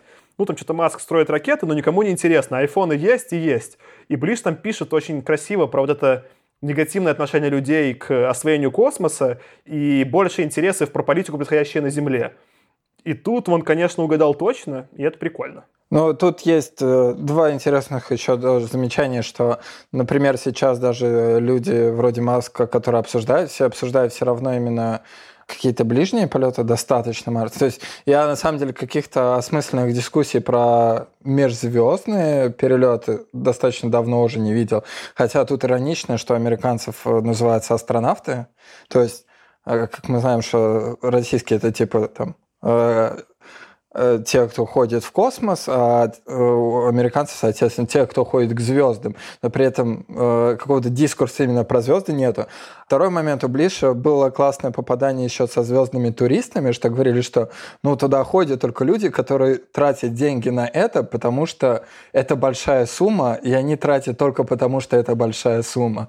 И это как-то тоже достаточно хорошо попало про там, какое-то современное состояние космического туризма. И еще больше, типа, мы смотрели отвратительный фильм Эдастра, вся концепция которого была построена на то, какой спокойный Брэд Питт и какой он одиночка, и поэтому, типа, может быть в космосе, да? И про это с Гельмутом рассуждает, ну, там, в разговоре Гельмута и Евы рассуждает Ближ и говорит, что, типа, на Юпитер, ну, на Юпитер 5, отправили как раз-таки людей, которые, ну, меньше склонны к социализации, потому что другие там просто не выдержат. И он про это просто буднично набрасывает, не заморачиваясь делая про какого-то длинного унылого фильма, и предсказывает это до полета людей в космос в дремучем 56-м. Все, Эдастра еще минус балл. Ну да, он там еще говорит, что они проходят некоторую психоподготовку, то есть он до конца не описывает, что это, но явно говорит, что им что-то там еще, по сути, то ли внедряют, то ли внушают специально ну, для того, чтобы они готовились. Ну, он это, и мне еще понравилось, что даже в этом соотношении был вот этот Гельмут, э, ну, один из наших, один из наших персонажей, вокруг которого повествование строится. И он в такой, он там полудепрессует на самом деле. Он же тот, кто на самом деле вот этот мост очень сильно верил долгое время, а потом вот та цитата, которая про пирамиды говорила, она Гельмута, он вдруг понял, что это все зря. Но он просто на самом деле еще не знал, что все это было ради вот э, моста, ну не ради, что весь этот мост был ради Спиндизи. То есть они там на самом деле проверяли вот эту гипотезу про Спиндизи, подтвердили ее, и смогли, собственно, построить первый двигатель. Тут еще был странный для меня момент, что они говорят, что только на Юпитере мы можем это проверить, но при этом Спиндизи они, походу, ну, строят на Земле. Это тоже тот самый момент, в который нужно просто поверить. Да, это нужно okay. просто купить, Кирилл. То есть тут я как бы... Ну, я понял, они просто хотели понять, насколько константа близко к одной четвертой, и после Именно. этого... Вот они могли десятую цифру константы проверить, посчитать на Юпитере. Давайте okay. начнем небольшое отступление. Я хотел сначала поговорить после этого про философию науки, а потом про религию. Давайте сначала про религию поговорим. Просто там Юпитер, он нужен зачем вообще Блишу? Чтобы в какой-то момент Гельмут сказал, ну, чтобы сначала он долго и подробно описывал, как там плохо на Юпитере, горячо и страдательно, да, а потом, чтобы он описал, что он какому-то девятому кругу чего-то спускается э, Гельмут на Юпитере. И это просто была, ну, от нашего доброго, разбирающегося в религии Бриша, отсылка к девят, девяти кругам ада и к Данте. Все. Там Юпитер, он вот, ну, я когда читал, если считать про Юпитер как главы, как про науку, они невозможны. Если считать их как просто хаотичное описание, как выглядел бы ад для, ну, типа ученого, то это Юпитер. И все, все сходится. И вот тут для меня как раз-таки религиозность Блиша, если мне подгорало с нее в деле совести, то здесь я понял, что он просто везде пытается оставить отсылку к религии, про которую он что-то понимает. Это просто для него культурный контекст. И стало прикольно, ну, как бы ему прикольно, и мне прикольно, и я понял, к чему он отсылает, что это, это же Блиш, ну, это же я точно Блиша читаю, кто еще так напишет. И он мне подмигнул, и мы оба типа счастливы. Ну да, но тут, конечно, стоит признать, действительно, Блиш там, ну, отсылками к религии занимается тут мастерски. Ну, я думаю, самое время поговорить о самой главной здесь отсылке к религии, да, собственно, про фигуру нашего сенатора Вегенера, потому что я это еще с самого начала не понял, и понял уже только ближе к концу, когда я задался вопрос, а зачем вообще в этом повествовании? То есть какая-то дичь. Там на самом деле, когда Вегенер, он запускает уже космические экспедиции, которые, как потом окажется, колонизировали какие-то звезды. А потом он говорит, ну, должен же кто-то, короче, за это все присесть. И Вегенера сажают там, сейчас людей там не убивают, их сажают на какую-то свалку радиоактивную, и там даже есть, в, это в самом конце книги происходит, и мне еще на самом деле понравилась вот последняя фраза в книге тоже. Он, ну, я не знаю, она немножко такая в некотором смысле кажется дешевой, но при этом на меня впечатление произвело почему-то. Но для Блиш она не дешевая. Если знаете, такое Блиш, то она дешевая, да, но знаете, такое Блиш, она уместная. Позже, ну, то есть говорится, что сидит-сидит, что-то пытается написать Веганер вот на этой радиоактивной свалке и умирает. И позже, в тот же день, человек по имени Макхайнери заявил, Близ Веганер мертв. Как обычно, Макхайнери ошибался. Ну и тут до меня дошло, как бы, да, что вот это однозначная как бы вот аллюзия на второе пришествие Христа, которое там вот все вот эти, как и беливеры, ждут, а оно на самом деле вот оно уже произошло. У меня к тебе, Аркаша, только один вопрос. А когда по прям, прямым текстом говорил, сначала был такой оборот, что что-то там отправлял э, Вагнер людей на смерть, и он говорил, типа, Вагнер был плохой генерал. А, что Вагнер, ну, из него получился бы плохой генерал. А потом он что-то пишет, что отправлял людей на смерть и решал судьбы людей. Он говорит, Вагнер был бы не только плохим генералом, но и плохим богом. Ну да, тут, тут на самом деле вот в этом месте это какая-то такая аллюзия на второе пришествие Христа Вагнера, который пришел, дал людям вечную жизнь на небесах, и после этого как бы еще и умер за наши грехи. Здесь она немножко ломалась, действительно, когда вот были эти моменты, по сути же, для того, чтобы реализовать все эти штуки, много людей полегло. Там вот прямо говорится, что в рамках одного из экспериментов по постройке моста, когда его основу загладывали на Юпитере, там погибло 213 э, астронавтов. И про все это говорится в таком ключе, как будто вот Веганер, который, по сути, ну, идеолог всего этого да, процесса, он как будто даже не особо заморачивается. Ну, типа, там 213 человек положили, и хрен с ними, как бы, ну, так было надо. А, а можно, можно, Аркаша? Там же не просто так. Там прям... Я такой читал, вот такой, господи, это же вот это изгнание владыки. Там прям в таких же интонациях, типа, для великого дела должны погибнуть великие ученые во имя великого достижения страны. И я такой читал и такой, ё, блиш, это круто! Ты, ты что, советские книжки читал? Ну, ты да, откуда да, знаешь? Тоже, мы обсуждали у Саймака, тоже на Юпитере, кстати говоря, когда людей отправляли там в эту машину преобразователь, как бы, ну, люди пропадали, ну, мы еще отправим людей. Вот здесь похожая ситуация. Только здесь это, ну, Здесь не было варианта, что там с ними все хорошо, просто они не возвращаются. Здесь просто люди умерли, а все продолжают строить мост, ну, потому что у нас суперпроект. Но вот эта вот аллюзия, вот вообще это глобально, мне понравилось, мне зашла вот эта история про то, что вот второе пришествие Христа, которое никто не заметил. А мне кажется, в целом, знаешь, типа вот с любыми религиозными, в данном случае христианскими отсылками, круто, почему это в этом романе сработало? Потому что это не главная линия. Потому что есть две главные линии научно, научного повествования, научно-фантастического, да? А это такая типа приправа, специя, как будто еще дополнительный слой смысла, которая все улучшает. Это как кто тебе представь, что если бы в основании Селдон был все время главным действующим персонажем, это бы его испортило. То, что Селдон был таким мифическим персонажем, каким здесь выступал Вагнер, это и сделало его классным. И вот тут как бы Блиш использует свою карту про религию максимально удачно. Я что еще хотел просто про религию. Там, помни, ну, там же были эти беливеры, которых я не помню, как ты сказал по-русски? Просвещенные, что ли? Про просвещенные? Сейчас найти, давай. Просветленные какие-нибудь, может. Угу. И у них в какой-то момент был слоган, к которому они, кстати, потом э, подводят то, что наконец-то они были правы, да, что «millions now living will never die», что, возможно, по-русски было как «миллионы ныне живущих да, никогда да, да, не умрут», что-нибудь такое по-русски Ми- было, наверное, ну, да. да? И я сначала такой прочитал и просто подумал, что, ну, классно, тоже он такой придумал, но я прочитал эту цитату уже после того, как я нашел про Дмитрия Темкина, я думаю, дай-ка я проверю. И это вообще одна из главных э, цитат, которые использовали свидетели Иеговы в 20-е. И, скорее всего, и он поэтому намекает, что эта вот религия беливеров, она э, как раз-таки какая-то потомок каких-то свидетелей Иеговы. А цитата э, на русском звучала как «миллионы живущих сейчас не умрут никогда». А назывались они правоверные. Правоверными их звали вот в русском переводе. Ну, в моем переводе. Правоверное хорошо, кстати. Вот тут мне понравилось, что, по сути, Ближ, даже если он использует какие-то отсылки, он хотя бы их на культурном уровне использует. Что мы про это чуть позже поговорим, когда будем говорить про третью книгу, когда там я читал про бродяг, в русском переводе тоже такой, что бродяги, ничего не понятно. А потом оказалось, сейчас не будем спойлерить, но это тоже отсылка к американской истории. И он использует какие-то куски американской истории, причем не такой давний, типа там 20-х, 30-х, очень обильно в книгах. Я как, если просто их читал бы, там, не знаю, без Википедии, я бы не понял, а тут я через Блиша, наверное, это первый автор среди тех, кого мы читали, подботал довольно много американской истории с 20-х по 60-е. И это забавно, потому что вот этого слоя... Помните, мы обсуждали, что остальные книги с реальным миром особо никак не связаны? Ну да, они связаны. А тут прям связаны, только не так в лоб, да, а хитро через использование контекста, понятного ну, людям, живущим в то время. И, блин, полюбил я Блиша, представляете? Я как будто ему теперь в любви признаюсь.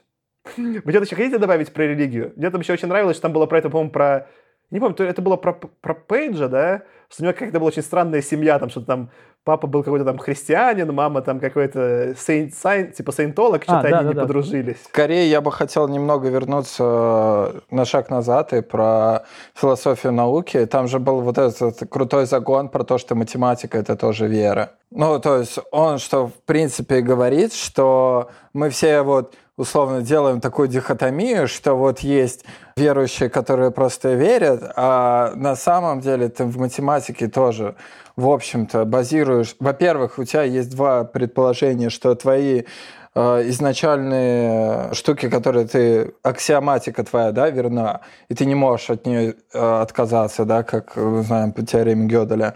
А второй момент, что даже если вот эта сама система математическая верна, ты все равно веришь в то, что она правильно моделирует твою сущность, что она относится к миру, потому что у тебя, в принципе, могут быть математические модели, которые абсолютно верны внутри себя, да, в той аксиоматике, которая у тебя есть, но которые никакого отношения, в общем-то, к э, настоящему миру, как таковому особенно-то и не имеют, да, то есть их нужно понимать, в какой мере они относятся. И в этом плане. У него вообще довольно много всяких интересных э, соображений на этот счет. Я здесь хотел бы вот какую мысль развить. То, что ты, типа, Кирилл привел, это очень круто, и это мы еще обсуждали, на самом деле, это то, что мне нравилось в Брише, когда я читал «Дело совести», да? Он использует какие-то очень короткие цитаты довольно философского содержания. Вот это про математику я тоже ее выписал, потому что это, по сути, очень точное, в одной очень короткой фразе такое, ну, как, хоть ВКонтакте постмимасик, да, прям такая хорошая цитата. А, но сама эта по себе мысль, да, могла бы, вот и что мне не нравилось в «Деле совести», могла бы быть поверхностной. Я вот в прошлом эпизоде записал этот дополнительный voice, который рассказывал э, про философию науку, науки, можете послушать его в конце предыдущего эпизода про Кларка.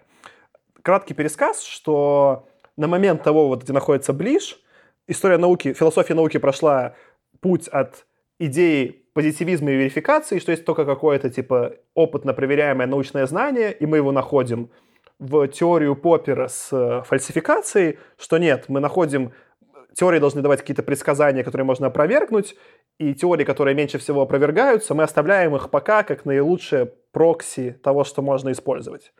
И он, мы все еще находимся, это 56 год, это все еще не вышла работа Куна про э, теорию научных революций, где на самом деле парадигмы сменяют друг друга.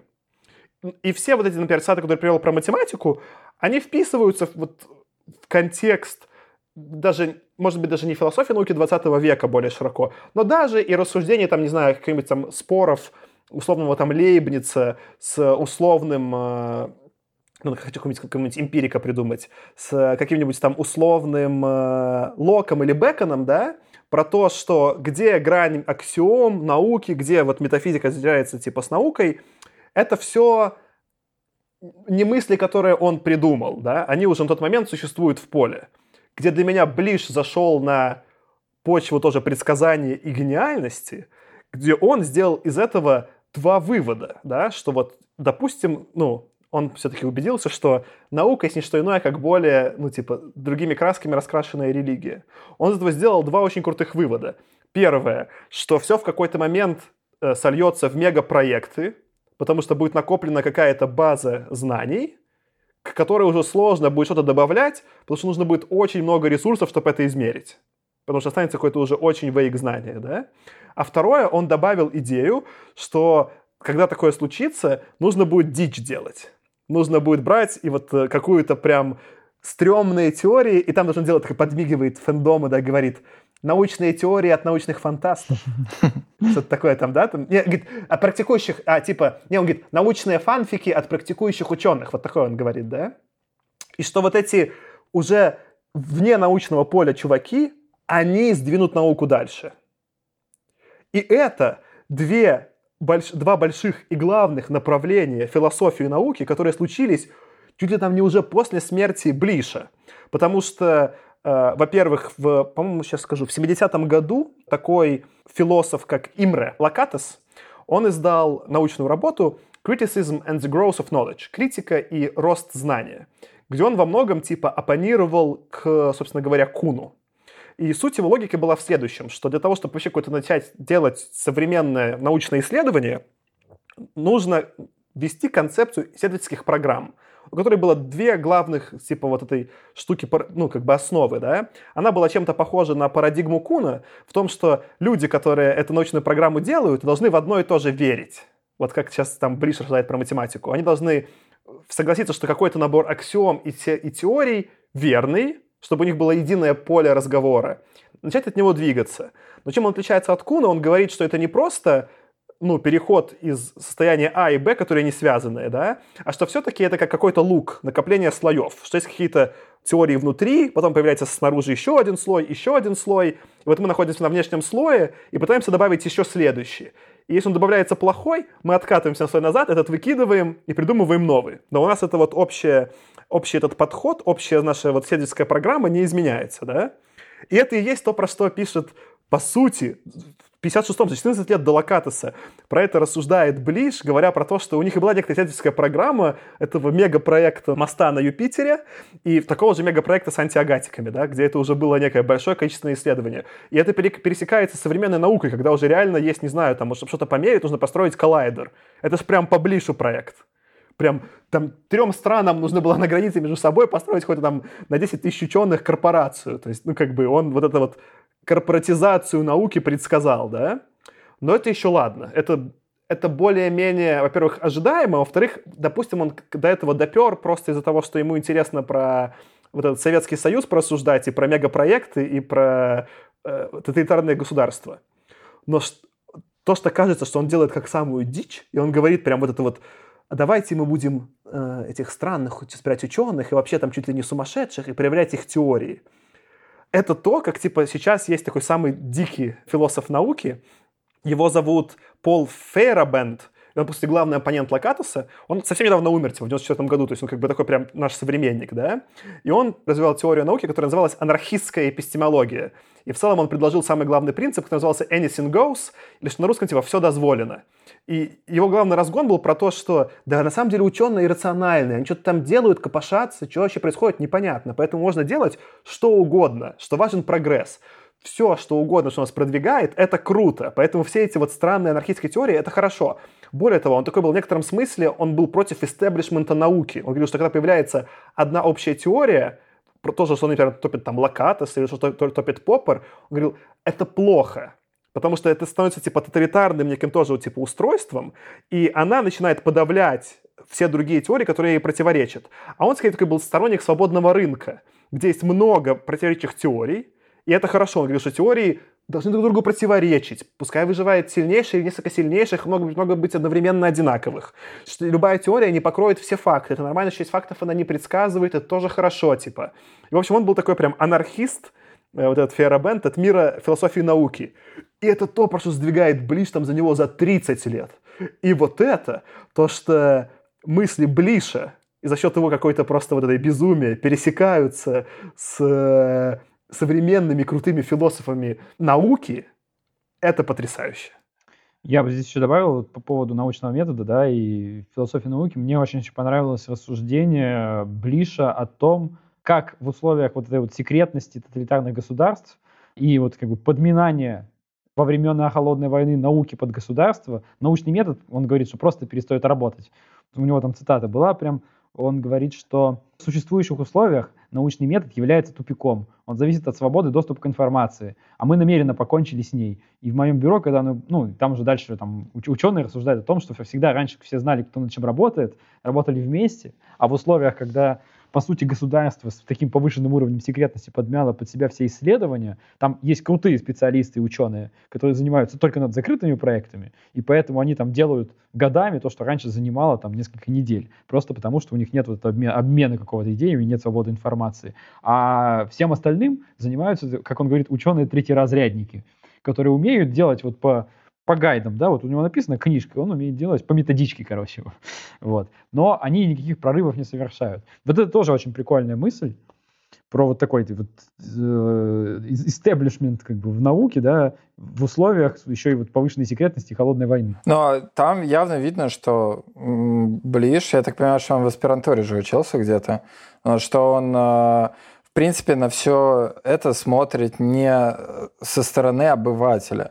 Он, э, в принципе, чувствуется, что он во все это погружен, и это не рассуждения какие-то пространные, а это вот, мне кажется, его боль во многом, которую он прочувствовал и которую он переложил на историю своих собственных героев.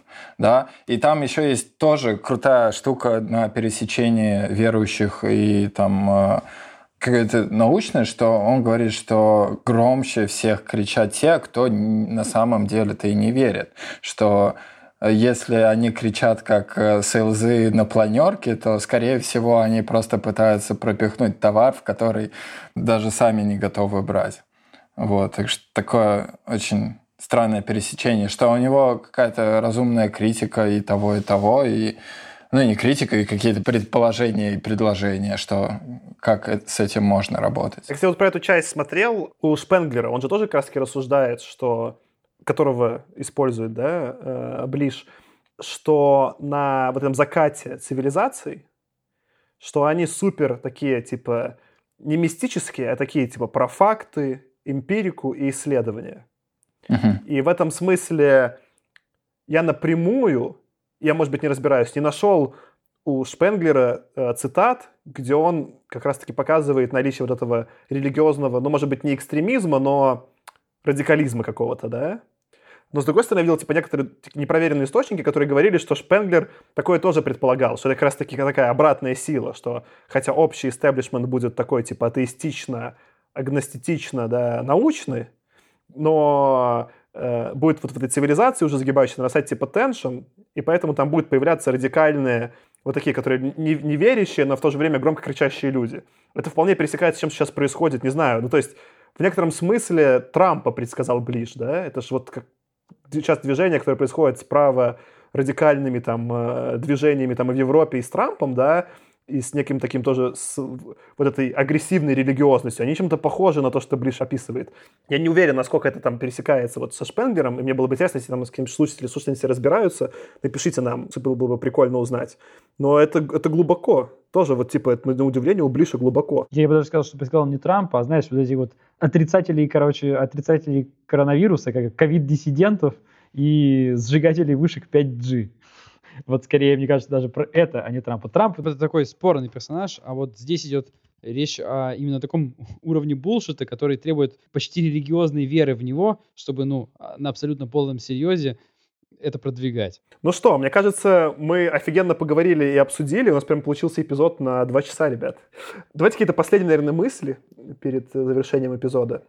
Я вот такое скажу напоследок, да, что я стал э, ближ, ближ беливером я стал правоверным блишеведом. Я, когда читал его рассказ, и, ну, и, и вот это там, ну, там, эту новеллу, да, про Игверчи, я скорее расстроился. Мне казалось, что он набрасывает какие-то мысли, и все они недожаты. Но они при этом находились в для меня очень интересных темах.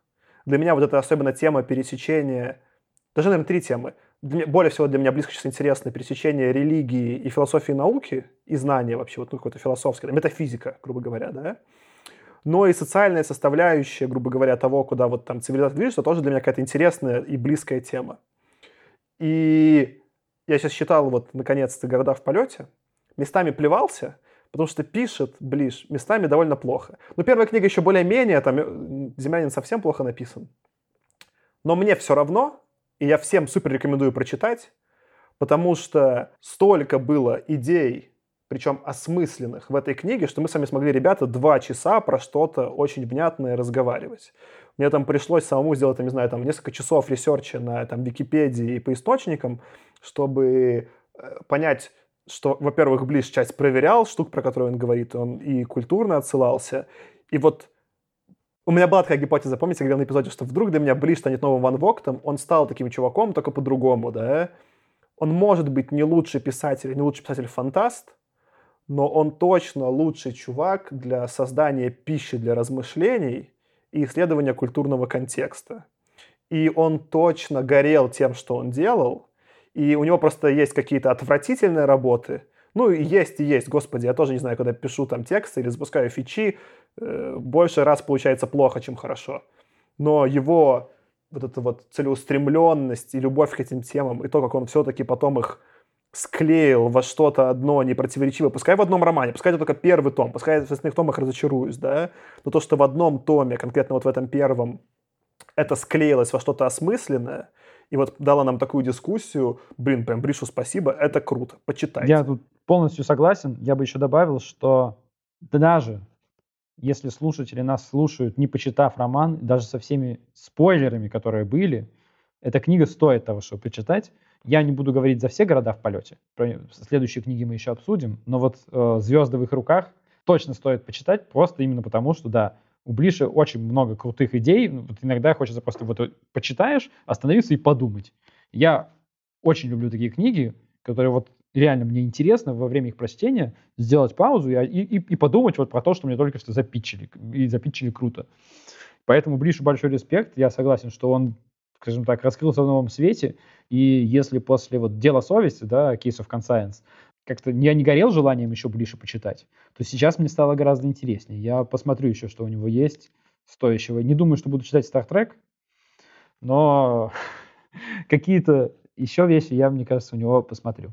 Я тоже плюсуюсь, я понял, что я найду у него и почитаю вот эту «Черную Пасху», которую все хвалят как э, его лучший роман на религиозную тему, как раз таки, чтобы, возможно, вот за эффект дела совести закрыть. Он, скорее всего, Case of Conscious, нет? Не, не Conscience. Ну, типа как сознание, Может нет? быть, надо посмотреть. Да, я хотел сказать, что у него много набросов, но вопрос, что он, по большому счету, если так по-честному, он, он дожимает, прямо скажем, довольно мало. То есть, э, если взять там какой-то пример вроде вечной жизни, да, условно, есть какой-нибудь Altered Carbon, да, сериал, э, видоизмененный там углерод, где, по сути, на одной идее того, что люди могут там э, не умирать, строится там продумывание социума и про то, как люди там взаимодействуют более-менее, да, исследования, то он очень много как бы набрасывает. И тут вопрос, что мы сейчас рассуждаем и находим какие-то скрытые слои, и я не уверен, что все из них там прям были. То есть, э, скорее, что возможно, что он много что набрасывает и не додумывает, и есть какие-то дырки и нестыковки. Но, как э, ты хорошо сказал, это отличная там, пища для ума и там какая-то точка, которая заставляет себя подумать над э, всякими разными темами. И в этом плане он, конечно, хороший. Ну даже ты, Кирилл, по сути, признаешь, что Близ был бы офигенным учителем. Это такой припот, от которого ты вышел такой, что ты тут нагнал, пойду-ка я разберусь, что тут нагнал. И это круто, потому что ну, он заставляет тебя поботать и что-то выучить. И если это принять, ну вот это как главную цель его авторства. А такую цель заявляли же футуристы, да, что они через mm. научную фантастику хотели интерес к науке и к ее продвижению увеличить. То ее Блич на самом деле целиком выполняет. Литературно это может быть не оптимально, да, но прям, ну вот, ну, мои, все мои хорошие учителя в жизни вели себя как Блиш в некотором смысле. Это, это, кстати, Похоже на правду. В качестве финального аккорда я про видоизмененный углерод, про Altered Carbon скажу. Это же не только сериал, это на самом деле роман Ричарда Моргана. И я еще вот, скажем так, mm. про Киберпанк тут недавно смотрел видосы и видел, что про него как раз, ну, у таких заядлых фанатов Киберпанка, насколько я понял, бомбит от сериала, потому что книжка лучше. Рекомендуют очень читать книжку, не смотреть сериал. Хотя я пока не ознакомился, очень хочу. Но это в каком-то моем далеком списке на прочтение. Окей. Ну что, с вами сегодня были я, Саша. Аркаша. И Кирилл. Спасибо, что слушали нас. Это был «Худо не было» подкаст. Ставьте нам звездочки и пишите отзывы в iTunes, нас тогда больше людей услышит. Пока. Пока. Пока. Худо не